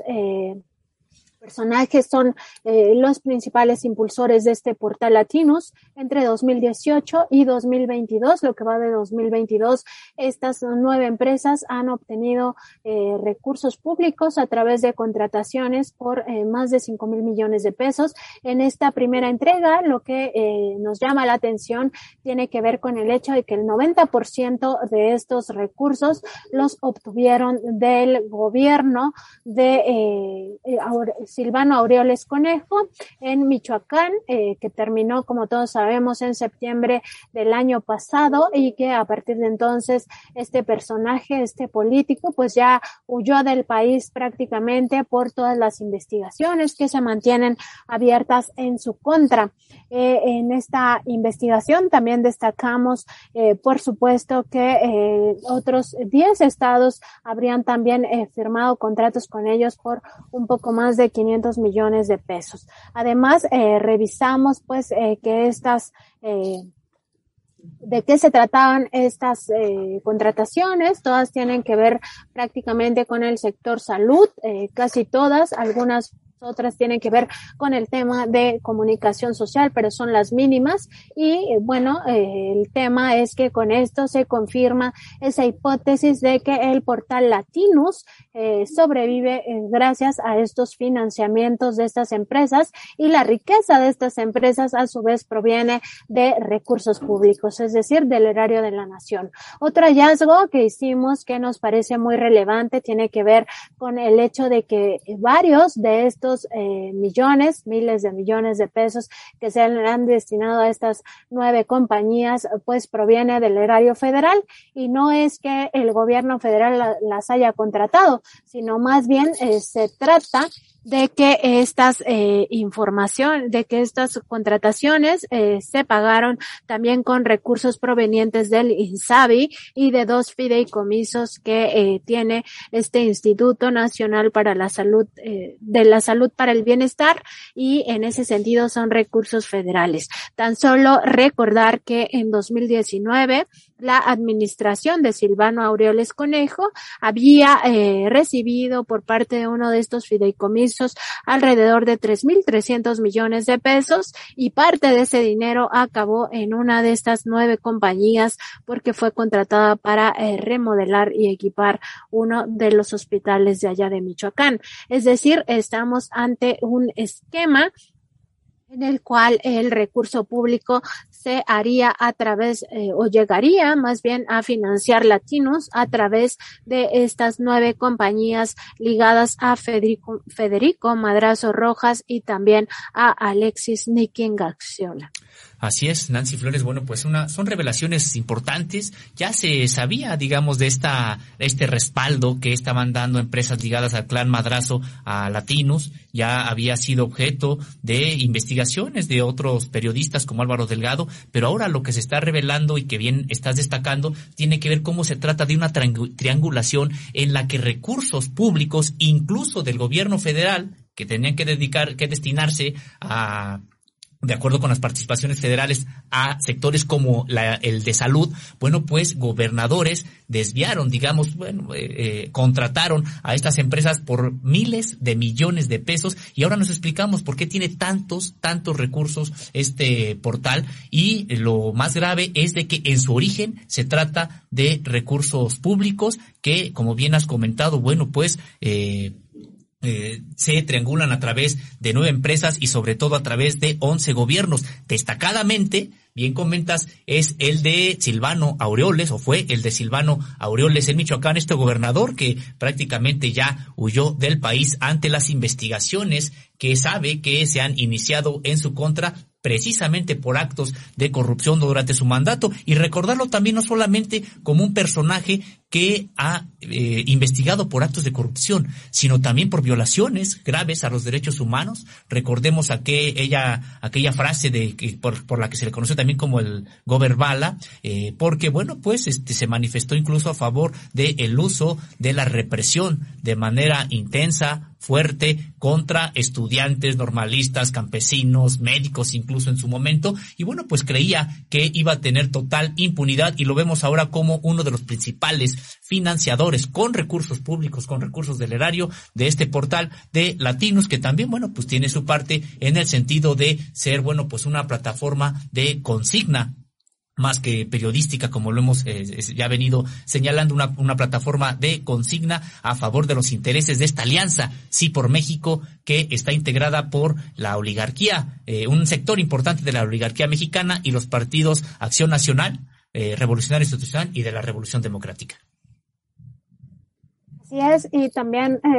otro, me parece que otro dato muy destacable es que una de las compañías, la compañía que está asentada en Estados Unidos y que controla a este portal Latinus, es, está asentada en realidad en un paraíso fiscal en Delaware, de acuerdo con eh, la organización Oxfam y con la organización Transparencia Internacional. Este eh, territorio estadounidense es considerado un paraíso fiscal donde incluso hay más empresas radicadas que eh, personas y, por supuesto, tiene una laxitud fiscal de tal naturaleza que eh, los eh, digamos las empresas pueden operar eh, de una forma eh, pues que nadie les fiscaliza eh, de dónde viene el dinero cuál es el origen cuál es el destino y esto lo hace pues muy vulnerable a otras actividades delictivas. Ya en 2017 el propio eh, departamento de eh,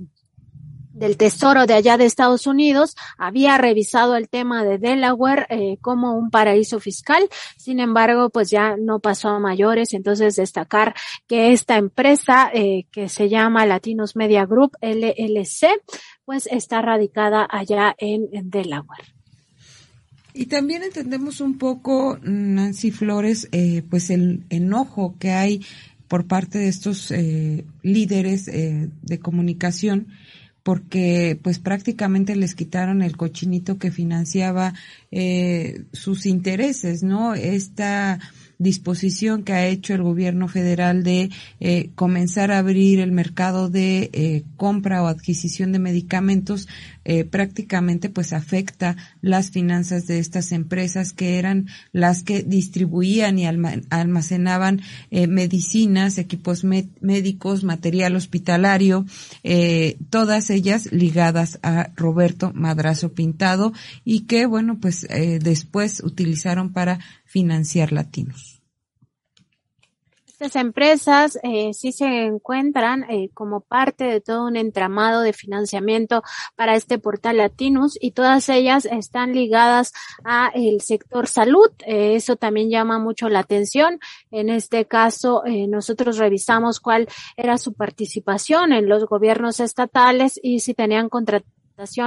vigentes con el gobierno federal. Encontramos, sí, dos contrataciones vigentes con el gobierno federal. Eh, son contratos mínimos, digamos, para toda la bolsa que obtuvieron. No tienen eh, ya una participación importante en el tema federal. Antes lo tuvieron en los exenios de Felipe Calderón Hinojosa y de Enrique Peña Nieto. En esta primera entrega no nos detuvimos mucho en eso porque también eh, nos interesaba el periodo a partir de 2018, que es cuando empieza empieza este financiamiento para todos los preparativos del portal Latinus. Recordar que este portal se lanzó en enero, a inicios de enero de 2020, pero sus preparativos eh, se, digamos, que datan desde 2018 y por supuesto que lo que vemos es eh, que han obtenido la mayor parte de sus ingresos, sobre todo del eh, gobierno de Silvano Aureoles allá en Michoacán. También llama la atención eh, que parte de estos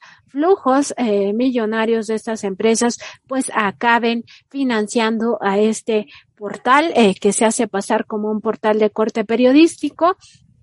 y que sin embargo se ha dedicado a difundir prácticamente todas las campañas de propaganda relacionadas con grupos de intereses creados y en específico todas las campañas que se, se orquestan por parte de este grupo empresarial y estos grupos empresariales que encabeza Claudia X González Guajardo y por supuesto todo lo que tiene que ver con la alianza denominada así por México, que es esta alianza entre el PRI, el PAN y el Partido de la Revolución democrática, aunque este último realmente no pinta. Entonces, eh, todo esto nos llama la atención porque eh, finalmente eh, acaba siendo recurso público el que está financiando estas campañas de desprestigio, estas campañas de golpe de blando, de todo este golpismo mediático, del cual también el presidente López Obrador ya se ha referido. Así es, Nancy Flores. Y bueno, pues además de esos 4.500 millones que de manera eh, directa, digamos, que entregó a estos fondeadores de Latinos el gobierno de Silvano Aureoles,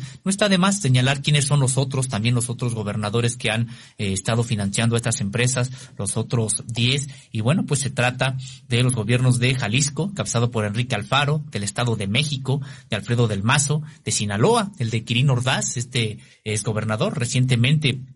eh, nombrado también ya embajador, parte de el eh, Servicio Exterior Mexicano en este gobierno, bueno, pues resulta que Quirino Ordaz fue otro de los financiadores de esta de estas, de estas empresas. Está el caso de Nuevo León, de Jaime Rodríguez, el Bronco, en la Ciudad de México, de Miguel Ángel Mancera, y bueno, pues de manera marginal también eh, todavía le tocó ya la administración de Claudia Sheinbaum, eh, eh, el de Puebla, José Antonio Gali, Tlaxcala, Antonio Mena, eh, Hidalgo, Omar Fayad y a, eh, Oaxaca, Alejandro Murat, tan cercano que se dice también al gobierno de al gobierno de Andrés Manuel López Obrador, pero también es uno de los financiadores de estos, de esto, de estas empresas y el caso de Sonora de la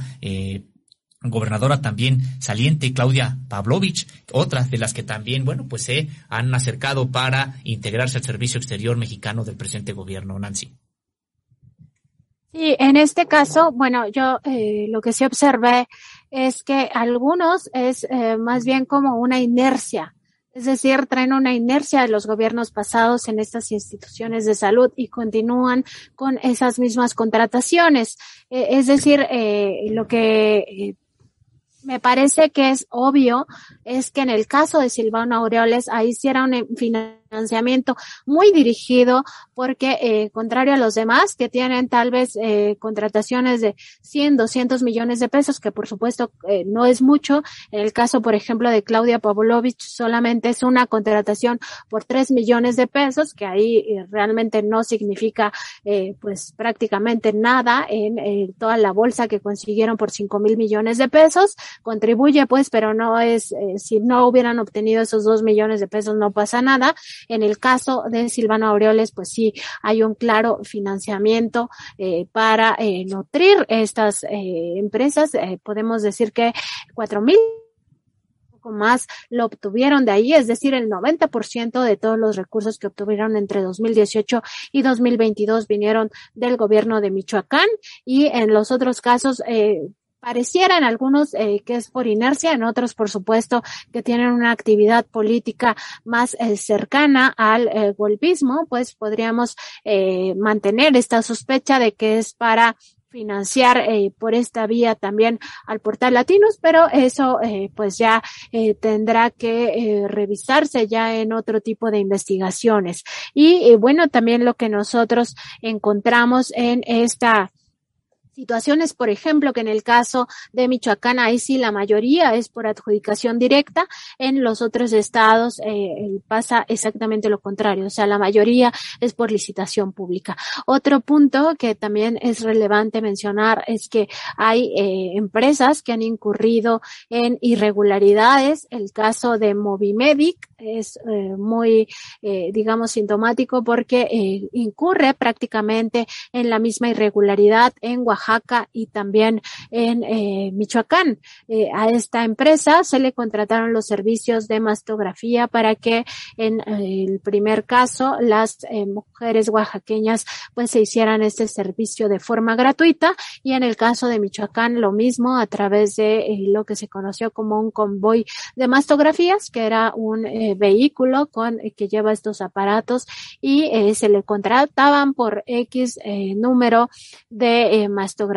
y no eh, brindaba estos servicios. En el caso de Michoacán ya se habla eh, de un posible fraude de alrededor de 400 millones de pesos. Esa es una información que reveló en su momento el diario Milenio y en el caso de la documentación, toda la documentación que estuvimos revisando para esta eh, investigación, nosotros detectamos que este mismo modus operandi se había ejecutado también en Oaxaca y allá, eh, pues, la propia Auditoría Superior de la Federación, pero incluso la propia institución de salud eh, de esta entidad federativa que encabeza Alejandro Murat fue la que detectó que no se estaban dando eh, estas, estos servicios, incluso le retira el contrato y lo que ve la Auditoría Superior de la Federación es eh, detalles como que, por ejemplo, la, eh, el gobierno del estado no había aplicado la fianza y esto eh, generaba un daño patrimonial de 16 millones de pesos más lo que se acumulara a eh, las finanzas del gobierno eh, de Oaxaca. Pero el tema es el modus operandi, o sea, dicen que van a hacer tal o cual servicio, incumplen, en unos casos les quitan el contrato, en otros casos no, o sea, hasta que eh, sale la información de que estos servicios no se los dieron y en el caso, pues, de las mastografías todavía con una agravante, que es eh, que las mujeres que necesitaban este servicio, pues, eh, si no lo tienen a tiempo y, y les aparece indicios de cáncer, pues se habrá perdido un tiempo muy valioso para su eh, tratamiento que requiriera.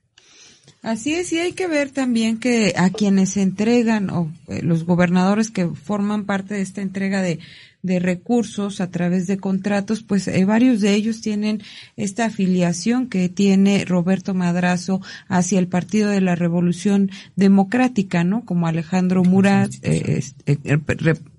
Partido Revolucionario Institucional, perdón, tuve aquí un lapsus porque como ya son más o menos lo mismo, este, pues está Alejandro Murat, que es emanado de, de, del PRI, Claudia Pavlovich también, Omar Fayad también, y Quirino Ordaz, eh, Nancy, eh, y hay una empresa que es la que prácticamente es como la principal fondeadora, que es la empresa Medalfa, que es una de las más relevantes y bueno, este, eh, esta empresa está vinculada con Alexis Niking Axiola, el,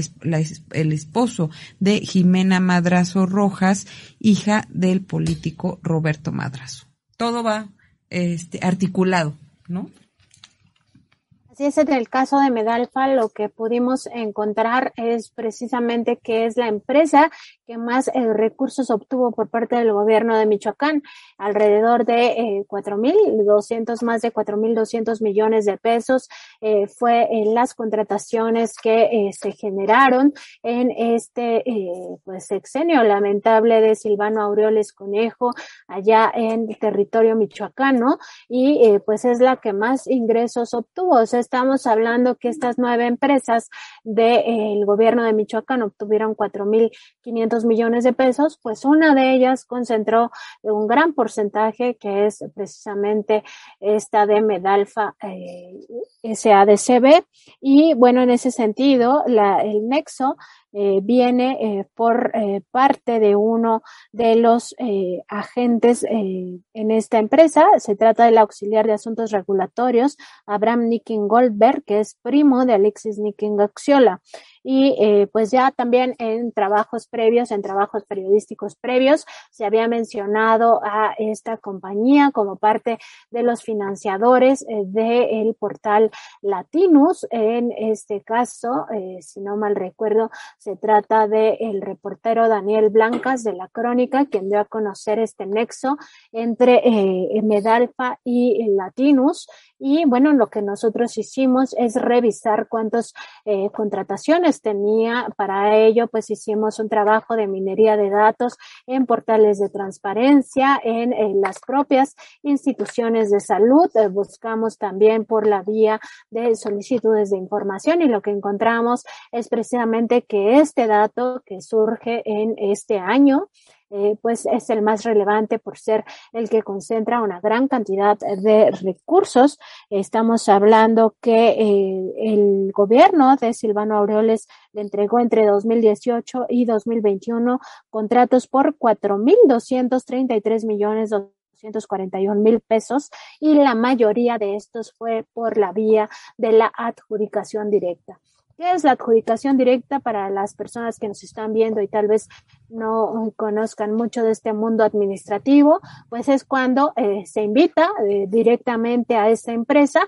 A veces eh, o casi siempre debería de haber un estudio de mercado para garantizar que sea el mejor precio, pero lo que ocurre es exactamente lo contrario. O sea, es eh, la forma en la cual eh, pues te evitas todos los filtros y le das a tus empresas favoritas esas contrataciones. Entonces aquí es lo mismo no se tiene certeza de si eran los mejores precios, si era el, mejor servicio que se estaba contratando. Y sin embargo, pues el gobierno de Michoacán les entregó estos más de 4.200 millones de pesos por vía de contrataciones a esta empresa Medalfa. Y eh, pues eh, esta forma parte de los financiadores del portal Latinos, por eso de ahí que se compruebe esta eh, pues digamos traslado de recursos recursos públicos o que son los recursos públicos los que acaban financiando en buena medida este portal latino. Así es, Nancy Flores, y es que tendríamos que tendríamos que preguntarnos sobre la legalidad de estos contratos, toda vez que no es facultad de los gobiernos decidir si lo dan por adjudicación directa, si invitan a tres personas o si lo someten a concurso de licitación pública. En realidad la ley marca que la adjudicación directa, para que haya, para que sea adjudicación directa, debe de cumplir con determinados requisitos. Y bueno pues al parecer pues aquí se saltó todo eh, Silvano Aureoles para favorecer a esta empresa una de las principales fondeadoras de Latinus y Nancy Flores bueno pues nos habías comentado que te tenías que ir alrededor de las de las 10:20 pero no sé si te dé tiempo de comentarnos algo que me parece muy importante y que tiene que ver cómo el gobierno, eh, bueno, cómo dinero federal, dinero de la federación, terminó también en estas empresas fondeadoras de latinos cuando el gobierno federal de manera directa no les ha otorgado contrato alguno. Sí, es lo que encontramos nosotros en documentaciones internas, no solo el caso de Michoacán, aunque pusimos como ejemplo el caso de Michoacán, sino eh, también de las otras entidades, es que eh, dinero público federal había terminado en estas empresas, no por vía de contrataciones directas, sino más bien por las contrataciones que hacen eh, los gobiernos de los estados. En este caso, el Instituto Nacional de Salud para el Bienestar les otorga a los, las entidades federativas un presupuesto, un presupuesto federal que viene etiquetado para eh, ciertos eh, servicios, sobre todo aquellos que antes eh, se encargaban a esto que se conocía como el seguro popular. Y también por vía de dos fideicomisos encontramos el nexo de cómo los recursos federales acababan pues en este en esta bolsa porque parte de los de los recursos se provenían de ahí para pagar estos contratos. Uno de ellos es el Fondo de Aportaciones para los Servicios de Salud, conocido como FASA, y el otro es el Fondo de Previsión Presupuestal e Infraestructura Física. En estos dos casos, pues, eh, documentamos cómo eh, hubo contratos que se pagaron eh, en parte o al ciento por ciento con este eh, estos recursos federales. Y en ese caso eh, pues eh, tenemos eh, un documento que eh, a nosotros nos sirvió mucho para ilustrar esto porque se trata de un pago por eh, 364 millones de pesos a eh, una de las empresas eh, que eh, fue contratada y que forma parte de estas nueve compañías que financian el portal Latinus y todo, todo se sufragó con dinero federal. De hecho, el, el documento menciona que una parte proviene del INSABI y la otra proviene de este fideicomiso FASA. Entonces, pues sí, de forma, digamos,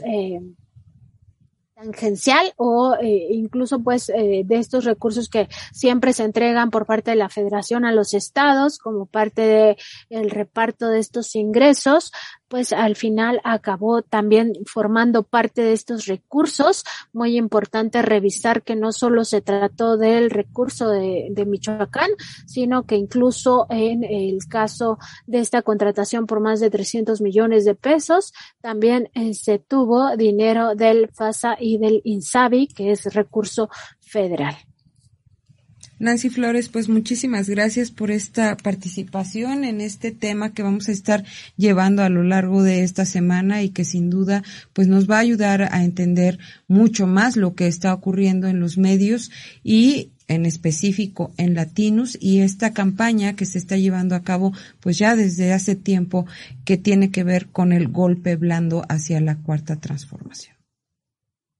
Así es, nada más invitar a, toda nuestra audiencia a que eh, visite en www.contralinea.com.mx todos los detalles de esta investigación, donde eh, podrán eh, ver eh, pues prácticamente todos los eh, contratos que se hicieron a estas empresas que tienen que ver con esta estructura de financiamiento hacia el portal Latinus y también que tienen que ver con un modus operandi que se dio sobre todo en el gobierno de Michoacán para eh, sacar eh, miles de millones de pesos, en este caso eh, alrededor de cuatro mil quinientos millones de pesos, que no son poca cosa. Creo que ni siquiera nos podemos imaginar qué significa eso si tuviéramos los billetes en físico, por supuesto mucho menos monedas, es un dineral tremendo. Y bueno, que al final esto habría servido también en una parte sustancial para financiar a este portal Latinus. Y recordar también que hay eh, varios eh, formas de corrupción en la prensa, que eso no se nos debe de olvidar. Y una de ellas, o más bien dos de ellas, tienen que ver con cómo se maneja la información, es decir, casi siempre estamos pensando en los sobres amarillos que contienen eh, dinero, unos cuantos miles de pesos y que se le entregan como el famoso chayote a los reporteros de la fuente o ya en un tema mucho más eh, fino eh, con el tema de la publicidad gubernamental que a discreción de los gobernantes se entrega, se premia o se castiga a los medios de comunicación, ¿no? Aquí estamos hablando de otras formas de corrupción del periodismo que tienen que ver con, eh, por ejemplo, la eh, censura que se ejerce hacia ciertos temas y temas que no se ponen en la agenda pública porque no le interesa al dueño del medio que eso se conozca, porque no tiene que ver con los intereses de eh, los grupos de poder que representan y también el tema de la manipulación informativa. Esa es otra forma de cómo eh, corromperse en los medios de comunicación y en ese sentido, pues eh, sí queda claro que muchos de los trabajos que presenta el portal Latinos, pues tienen estas características, además de, por supuesto, tratar a la información como mercancía. Nosotros en el programa de Contralínea hemos eh, dejado, pues, eh, claro que el periodismo es una herramienta para ejercer un derecho humano, que es el derecho a la información, el derecho a saber, y en ese sentido, pues, los periodistas no son este derecho hecho no es patrimonio de los periodistas, de los comunicadores ni de los medios de comunicación. Eh, generalmente cuando hablamos de eh, directivos, eh, de dueños de medios y de opinadores con una riqueza importante, podemos buscar ahí la línea de la corrupción también, el tufo de la corrupción, por supuesto que está también en los medios y no debe de haber ningún sector sustraído de la fiscalización social. los periodistas periodistas, en los medios de comunicación también tienen que ser objeto de eh, esta rendición de cuentas porque al final está de por medio esta responsabilidad con la sociedad y en ese sentido pues es parte de eh, también el interés periodístico sobre este tema. Con eso ya eh, termino y los dejo pues para que sigan comentando acerca de este tema tan importante que vamos a seguir trayendo tanto en el programa como en la página de la revista, en la propia revista impresa, eh, sobre eh, todo el financiamiento a latinos que tiene que ver también con recursos públicos y eso también es de interés nacional porque eh, tiene que ver con el dinero de todos, el dinero del pueblo. Muchas gracias, Erika, muchas gracias, Osimo, y también gracias a la audiencia que está conectada este día. Muy buenos días. Gracias, a ti. Gracias, buenos días, Nancy Flores. Bueno, pues sí, ahí están eh, Erika Ramírez, bueno, pues esta, esta investigación que estamos presentando sobre Latinos, sobre el portal Latinos y de la cual, como bien ha comentado Nancy Flores, bueno, pues eh, hoy estamos presentando la primera parte, pero tenemos más información, información inédita que iremos, eh, bueno, pues eh, precisamente sacando, dando a conocer. Hoy mismo tendremos ya información, más, más información en nuestro portal y por supuesto lo traeremos mañana aquí a estos micrófonos, a este estudio, a este espacio de Contralínea Periodismo de Investigación. Y Erika Ramírez, bueno, por retomar precisamente también lo que comentaba al final de su participación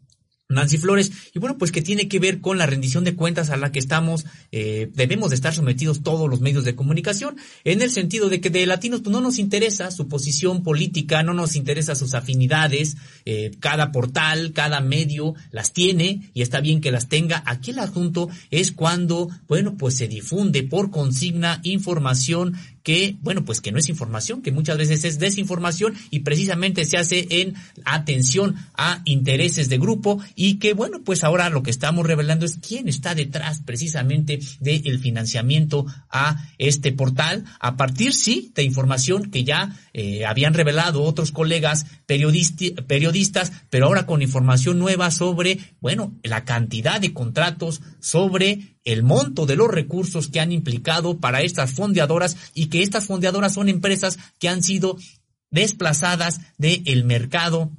de los medicamentos porque eran prácticamente las que controlaban todo el, eh, digamos que todo el abasto y se aprovechaban una suerte de, bueno, pues de concentradoras, de recursos de eh, monopolios que tenían sujeto a el sistema el sistema de salud de este país y que bueno pues ahora al cambiar el modelo pues han hecho bastante coraje han sentido que sus negocios que sus ingresos ya no son los mismos y bueno es parte de este financiamiento a un portal que, como bien comentábamos, no nos interesa tanto su posición política, sino eh, su papel como extensión de un grupo político encabezado, pues sí, por, por Claudio X González como cabezas visibles y los partidos Acción Nacional, Revolucionario Institucional y de la Revolución Democrática, Erika. Así es, y es que es indignante si uno se pone a pensar 4.500 millones de pesos, Osimo, eh, pues uno comienza a hacer eh, números y te puedes dar cuenta que eh, alcanza casi al 50% de lo que se ha invertido o de lo que se está por invertir en la refinería de Dos Bocas, que es una obra obra pública monumental que va a ayudar al país y estos 4.500 millones de pesos que se les dieron a, eh, a estas empresas en el gobierno de Silvano Aureoles, pues, eh, ¿qué hicieron? Sacar al país de, de algún modo, ¿no? No, no, no le veo de otra y por eso también están tan aferrados a no perder este negocio, no le quieren perder como, como se dice por ahí, porque realmente pues les redituaba en los bolsillos, ¿no? Y tuvieron o hicieron este, esta forma de triangular los recursos para no dejar de, eh, pues sí, suministrarse del erario público. Así es, Erika, y como dices, ¿y qué hicieron? ¿Y qué hacen con tanto recurso? Bueno, pues precisamente parte de eso es, podríamos decir que eh, financiar eh, la promoción de sus propios intereses a través de portales como Latinus, donde ahora nos explicamos por qué tiene tanto dinero este portal, eh, por qué tiene la capacidad, bueno, pues de eh, de adquirir, digamos, varias, eh, eh, entre comillas, plumas que sabemos que cobran bien y que, bueno, pues de momento aparecen en ese portal y que, bueno, pues es un portal precisamente, pues con muchos, con muchos recursos. Pero si te parece, Erika Ramírez, bueno, pues seguimos comentando esta información que les estamos presentando aquí en Contralínea Periodismo de Investigación. Este grupo de reporteros hemos hecho esta, Estamos llevando, estamos en curso precisamente en esta, en esta investigación. Y bueno, pues lo que queremos comentarles es de que estas propias empresas que eh, ahora sabemos son las fondeadoras de Latinus y que han recibido miles de millones de pesos de recursos públicos en los últimos años, no de hace tiempo, en los últimos años, bueno, pues resulta que también tienen anomalías en su propio historial por las propias conductas observadas en materia administrativa. Eh, hay un historial de irregularidades en la prestación de servicios y venta de productos. Eh, ya se refería un poco Nancy Flores al respecto en el caso de Movimedical, que enfrenta incluso ya problemas por un fraude de más de 400 millones de pesos, en el que, eh, como decíamos, habría incurrido por no dar servicio, el servicio de mastografías. Y bueno, esta conexión de esta de esta empresa se desprende de que Federico Madrazo Rojas se desempeña como asesor en la administración de proyectos y a cambio de una remuneración anual neta de 1.5 millones de pesos, según eh, consignó en su declaración de intereses presentada cuando fue diputado por el Verde, por el Partido Verde Ecologista de México. Como bien comentabas, eh, Erika Ramírez, bueno, pues ahí está parte de esta nomenclatura de eh, estos hijos de la nomenclatura priista y también panista que ocuparon de manera alternada y conjunta el poder político en los últimos sexenios. Erika. Así es, ¿qué te parece si hacemos una pausa para eh, enviar eh, saludos o algunos comentarios que ya también nos están llegando acerca del tema son por supuesto muy bien recibidos y nos interesa mucho conocer su opinión además de pues las dudas que tengan al respecto de lo que estamos hablando en esta emisión. Víctor Aurelio López dice no puede seguir este robo, esa inversión puede ser usado en servicios sociales en las comunidades y no para letrinos. Ya ahora pues eh, se ha ganado este motor por parte de la gente que está eh, participando en nuestras redes sociales y en muchas otras. Mi vidita dice, todos sabemos que ni Broso ni Loret son periodistas. ¿Cuál periodismo? Leticia Lagunes, gracias por realizar esa investigación. La verdad, esos son recursos públicos si esos recursos públicos se destinaran a la investigación, México iría avanzando más, pero no tienen vergüenza y aparecen en la TV cínicamente. Eh, Cocoa 0424, hay un artículo en The, en The Guardian que dice que es más fácil en Estados Unidos lavar dinero que sacar credencial de una biblioteca. Eh, Rosy González, los del PAN tienen una campaña intensa de desprestigio por TV, radio, redes sociales, hasta en programas de deportes o de chismes como La Corneta, mientras los de Morena no hacen nada. Eh, otra vez Leticia Lagunes dice anteriormente el IMSS, en el IMSS también se realizaban mastografías en un pequeño camión del gobierno de la ciudad. Eh, cuando Miguel Ángel Mancera eran análogas y no servían para nada. Así es, y también agradecemos este pues más comentarios que nos están llegando precisamente a través de las eh, bueno pues de sus de su, de su conexión en redes sociales, Horacio Hermenegildo Torres dice, ya no queremos medios de información que denostan su gremio, ya no queremos más prensa vendida. Ricardo Rodríguez, Dice, ¿cuánto de ese dinero terminó en los bolsillos de Aureoles en el extranjero a través de esas empresas? Pues sí, y además Aureoles ahorita ya ni siquiera está en el país, ya sabe que hay una investigación en su contra, eh, ni siquiera todavía por esto, sino por otros eh, fraudes supuestamente o presuntamente cometidos durante eh, su durante su periodo como gobernador de este estado. Malu Guerra, este sí es un periodismo de investigación, felicidades, muchas gracias Malu Guerra.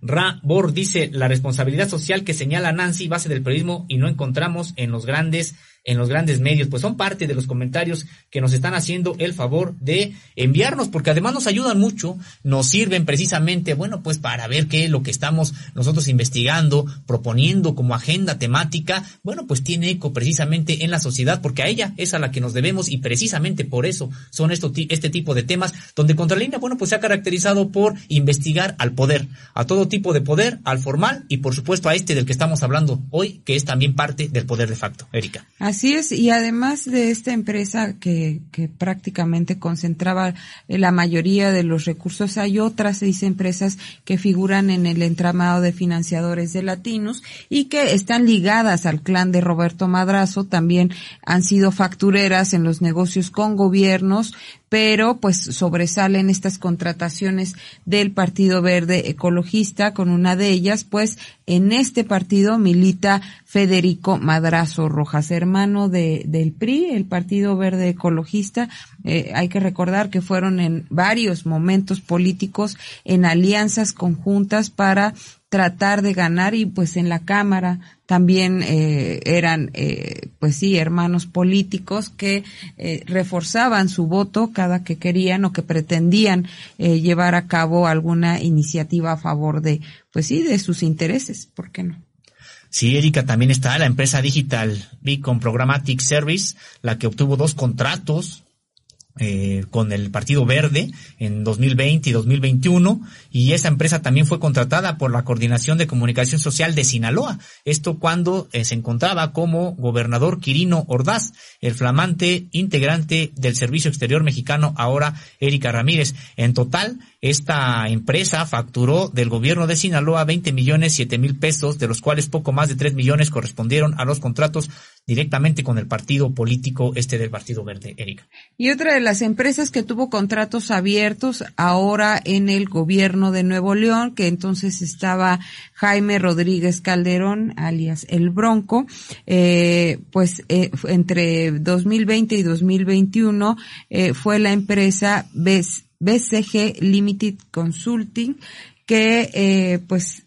obtuvo también eh, recursos eh, millonarios para para su bolsa y otra de las empresas es comercializadora Antel que se ha embolsado 624 millones 765 mil 236 pesos entre 2012 y 2018. Eh, así, otras, otras más que tenemos aquí en la lista, como EPG Digital, que ha obtenido contrataciones con el sector público por dos millones 564 mil pesos entre 2020 y 2022, o Bajel por eh, 376 millones 521 mil pesos entre 2012 y 2018 y Medic por 297 millones 364 mil entre 2013 y 2019, Sosimo, pues con razón no quieren dejar el negocio y con razón esta campaña en contra de quienes los quitaron de donde estaban los recursos públicos a manos llenas. Y recordar esta parte, Erika Ramírez, que las empresas de las que estamos dando cuenta aquí y que pueden encontrar el listado en www.contralinea.com.mx, bueno, pues se dedicaban eh, principalmente a la venta, distribución y almacenamiento de medicinas, equipos médicos y material hospitalario. Y son estas empresas las que controlaban toda esta distribución en el, bueno, a nivel nacional, tendríamos que señalar a nivel del sistema público en los sexenios anteriores y también eh, en el sistema privado. Prácticamente no había medicamentos en este país que no tuvieran que venderse o llegar a través de estas empresas. De ahí los altos eh, índices de ganancias que obtuvieron miles de millones de pesos y que ahora esos miles de millones de pesos que también sabemos que obtuvieron de eh, contratos de, con el sector público les sirven para financiar sus intereses, para promover sus intereses a partir de eh, portales como el que estamos hoy presentando de Latinos. Así es, el presidente Andrés Manuel López Obrador ha hablado de de 10 compañías acaparadoras de medicamentos en el país y pues que fue prácticamente una ardua eh, batalla la que se tuvo que librar contra estas empresas que tenían monopolizado el mercado de los medicamentos y que no, eh, incluso por ley no se permitía que eh, México pudiera tener otros proveedores a lo que se pues se tuvieron que abrir las puertas a otros, eh, incluso a otros países. Ahora México ya puede eh, adquirir los medicamentos en 10 países eh, del mundo, si no me equivoco, y tiene, fíjense, pasó de 9 o 10 proveedores a 335 proveedores. Mañana lo vamos a ver eh, muy puntual ese dato eh, en el pulso de la salud en la conferencia del presidente, pero si mal no recuerdo son 335 proveedores los que ya tiene México para el suministro de medicamentos. Es decir, les quitaron todo el negocio de las manos y estas empresas son las que ahora fondean a esta a este portal denominado Latinus que está pues sostenido por eh, tres controladoras que se llaman Latinus Media Group, BC Limited y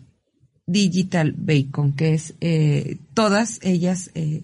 instaladas en Delaware, Estados Unidos, considerado un paraíso fiscal. Así es, habría que preguntarnos también por qué esta, este grupo de latinos decidió instaurarse, instaurarse eh, o radicarse en este paraíso fiscal. Bueno, pues de manera clara, quienes se instalan en un paraíso fiscal es para tratar de evadir el escrutinio público, que no se sepa exactamente de dónde vienen sus fondos y es precisamente lo que nosotros aquí estamos revelando, pues de dónde vienen, de dónde viene este financiamiento que trata de ocultar esta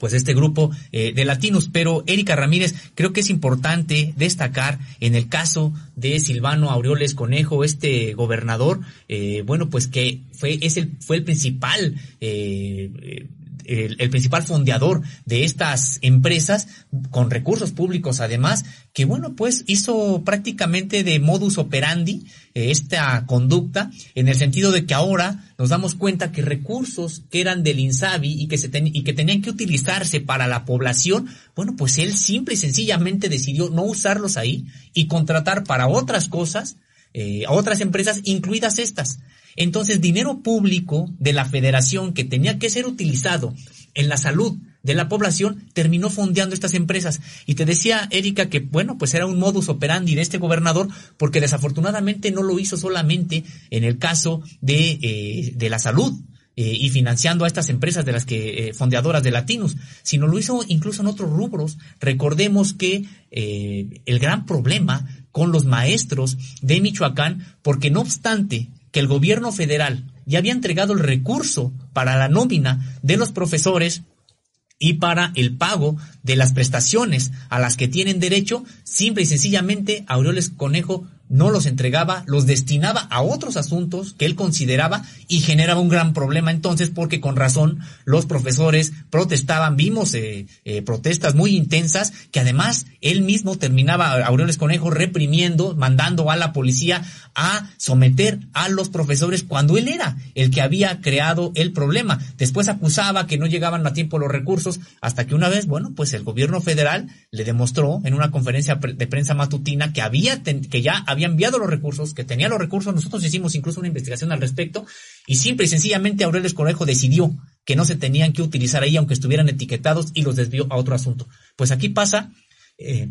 de manera similar y recursos que tenían que utilizarse en la salud de la población, simple y sencillamente los desvió para contratar a estas empresas fundadoras de Latinoamérica. Hay una anécdota que circula, pues sí, a través de internet de el profesor Fernando Padilla que cuando este gobernador llegó al municipio de Aguililla, que es también uno de los más convulsos en la entidad, el 13 de abril de 2021 y se, eh, pues este profesor se estaba manifestando junto con otro grupo de personas en contra, pues, del gobernador, de la violencia que hay en esta región, en contra de la presencia de cárteles en la zona, pues, eh, que Silvano Aureoles estaba acompañado de, de personal y de escoltas eh, militares y que bueno, eh, el profesor fue empujado por, por el gobernador y por los, eh,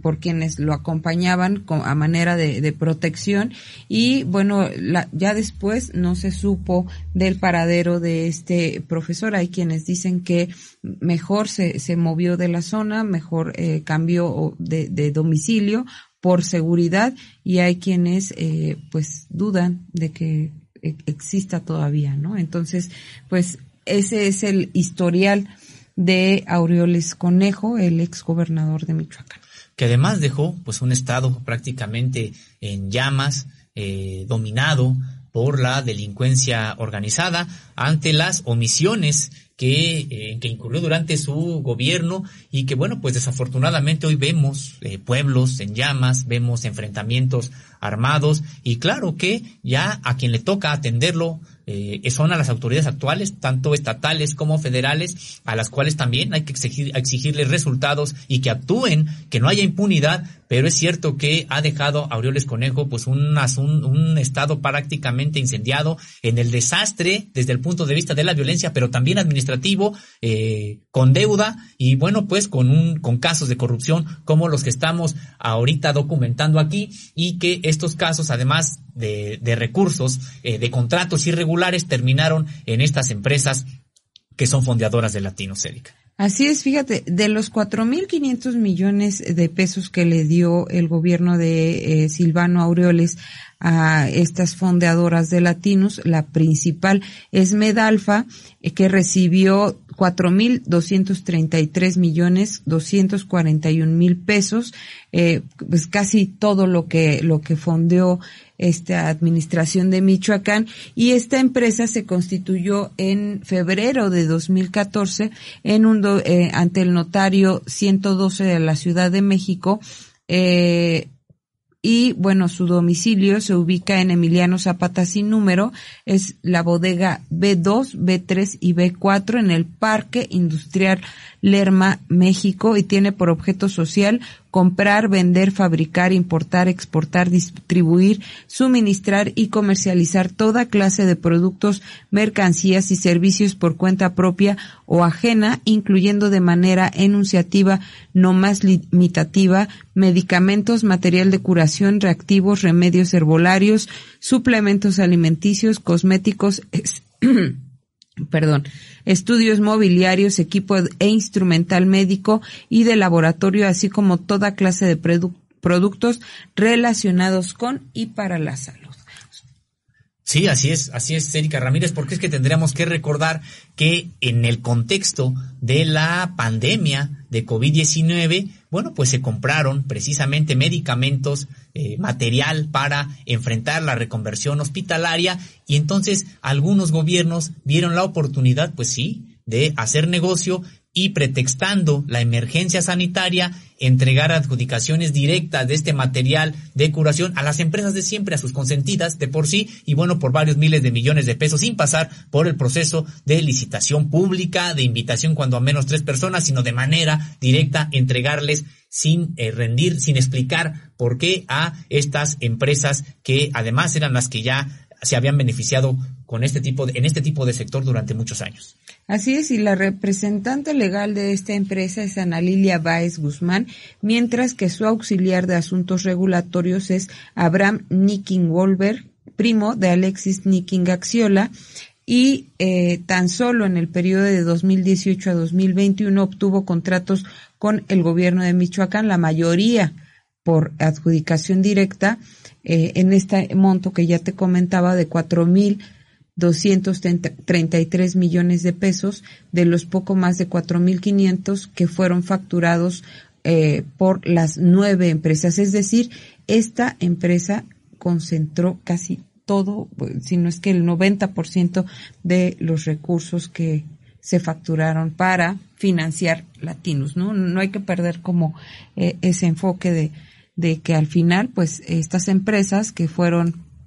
quitadas del mercado de la salud son ahora las que están muy molestas financiando esta campaña que se lleva a cabo a través de Latinos. Y Erika Ramírez, recordar que la, eh, los 364 millones de pesos con respecto de los contratos que hace referencia, de, en este caso el del gobierno de Michoacán, bueno, pues la mayoría de, la mayoría de ellos se financiaron con recursos federales, lo que eh, comentábamos hace un momento que desvió, en este caso, el gobierno de Aureoles Conejo para contratar a estas empresas, pretextando que se trataba de asuntos también de salud que tenía que atender y bueno, decidió que los recursos federales tendrían que destinarse al pago de, de estos contratos. Bueno, pues eh, recordar también que eh, estas, estas observaciones fueron determinadas por la propia Auditoría Superior de la Federación, es decir, Contralina, este equipo de reporteros, nos dimos también a la tarea de ver cuáles habían sido los dictámenes de las auditorías si es que se habían revisado precisamente el ejercicio de estos recursos y fue donde nos encontramos que precisamente la propia auditoría había observado que de manera irregular se habían utilizado recursos de federales para pagar estos contratos que eh, no justificaban, digamos, el etiquetado que ya traían de origen. Así es, y hay otra empresa que se llama Movimedical, que es eh, pues otra de las que financian Latinos, y este, esta eh, conexión se desprende de que Federico Madrazo Rojas se desempeña, hijo de eh, Roberto Madrazo, se desempeña como asesor en administración de proyectos de esta empresa Movimedical a cambio de una eh, remuneración anual neta de 1.5 millones de pesos según consignó en su declaración de intereses presentada cuando fue diputado por el Partido Verde Ecologista de México. Y bueno, eh, no brindar todos los servicios eh, contratados podría ser un modus operandi de esa empresa, pues la Auditoría Superior de la Federación descubrió exactamente el mismo comportamiento de no prestar todas las mastografías que se le eh, contrataron, pero con el régimen estatal de protección social en salud del estado de Oaxaca. Eh, este modus operandi quizá eh, yo lo leo como que pues no hacían o la entrega de todo lo que debía ser entregado, de todos los servicios que debían de, prestar y pues parte de esos recursos se quedaban eh, en otra bolsa, ¿no? Es lo que me hace suponer toda vez de que pues la Auditoría Superior de la Federación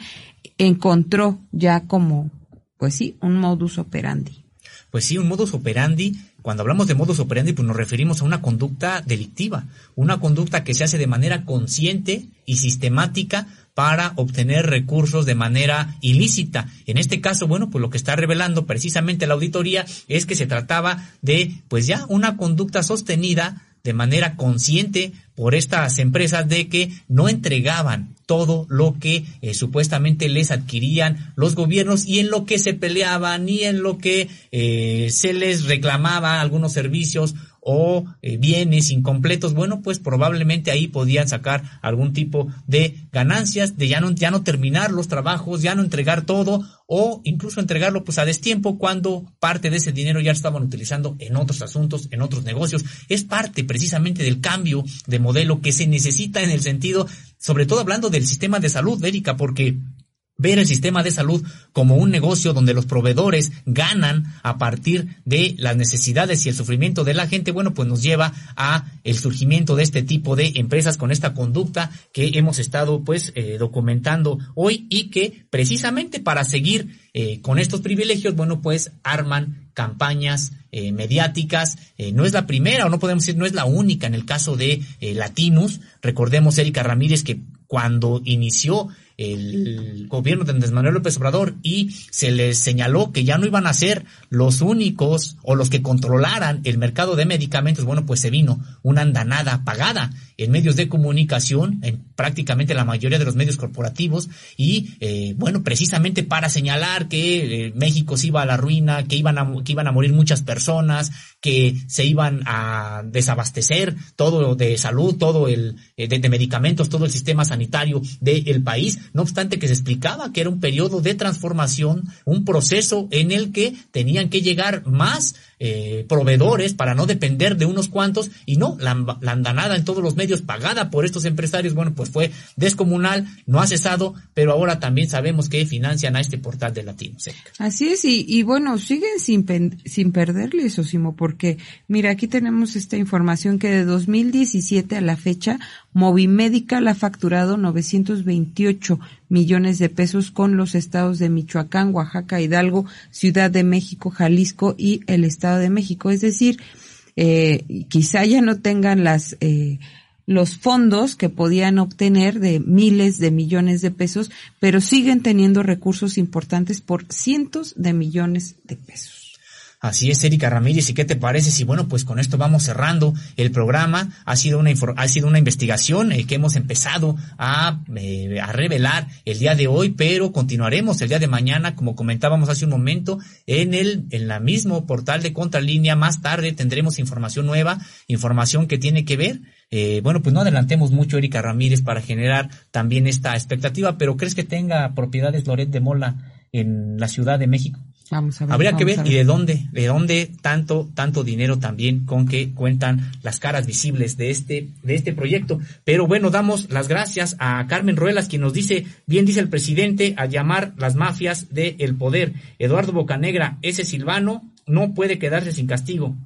Todo lo que se robó del pueblo mexicano hay que exigir que se le castigue y se traiga a que rinda cuentas. Antonio Pérez, agradecemos tan importante labor de exhibir a plataformas como Latinos y sus intereses de grupo. Felicidades a Contralínea. Pues muchas gracias, Antonio Pérez. Son parte de los eh, comentarios que nos han que nos han llegado y que agradecemos mucho su contacto con nosotros. Y también les mandamos saludos a Miguel Baitz, Yolanda Redondo, Marcelo Velasco, Marcolino Hernández y José Lagunas, así como a eh, Jos A y José Vázquez y Jorge A. Salazar. Gracias por haber estado esta mañana con nosotros con esta muy interesante información que ya puede ver usted en www.contralinea.com.mx y les recordamos que también nos encuentran en las plataformas de Apple Podcast, Spotify y iBox como Contralínea Audio y en Instagram como Contralínea, además de, por supuesto, en estos canales de Facebook y YouTube. Muchísimas gracias, Osimo. Gracias, les damos también las gracias a nombre de nuestros compañeros Javier Alvarado, Indra Círigo, Jordana González, Héctor Vadillo, Carlos Sánchez. Gracias por haber estado con nosotros. Los esperamos el día de mañana. Un excelente lunes.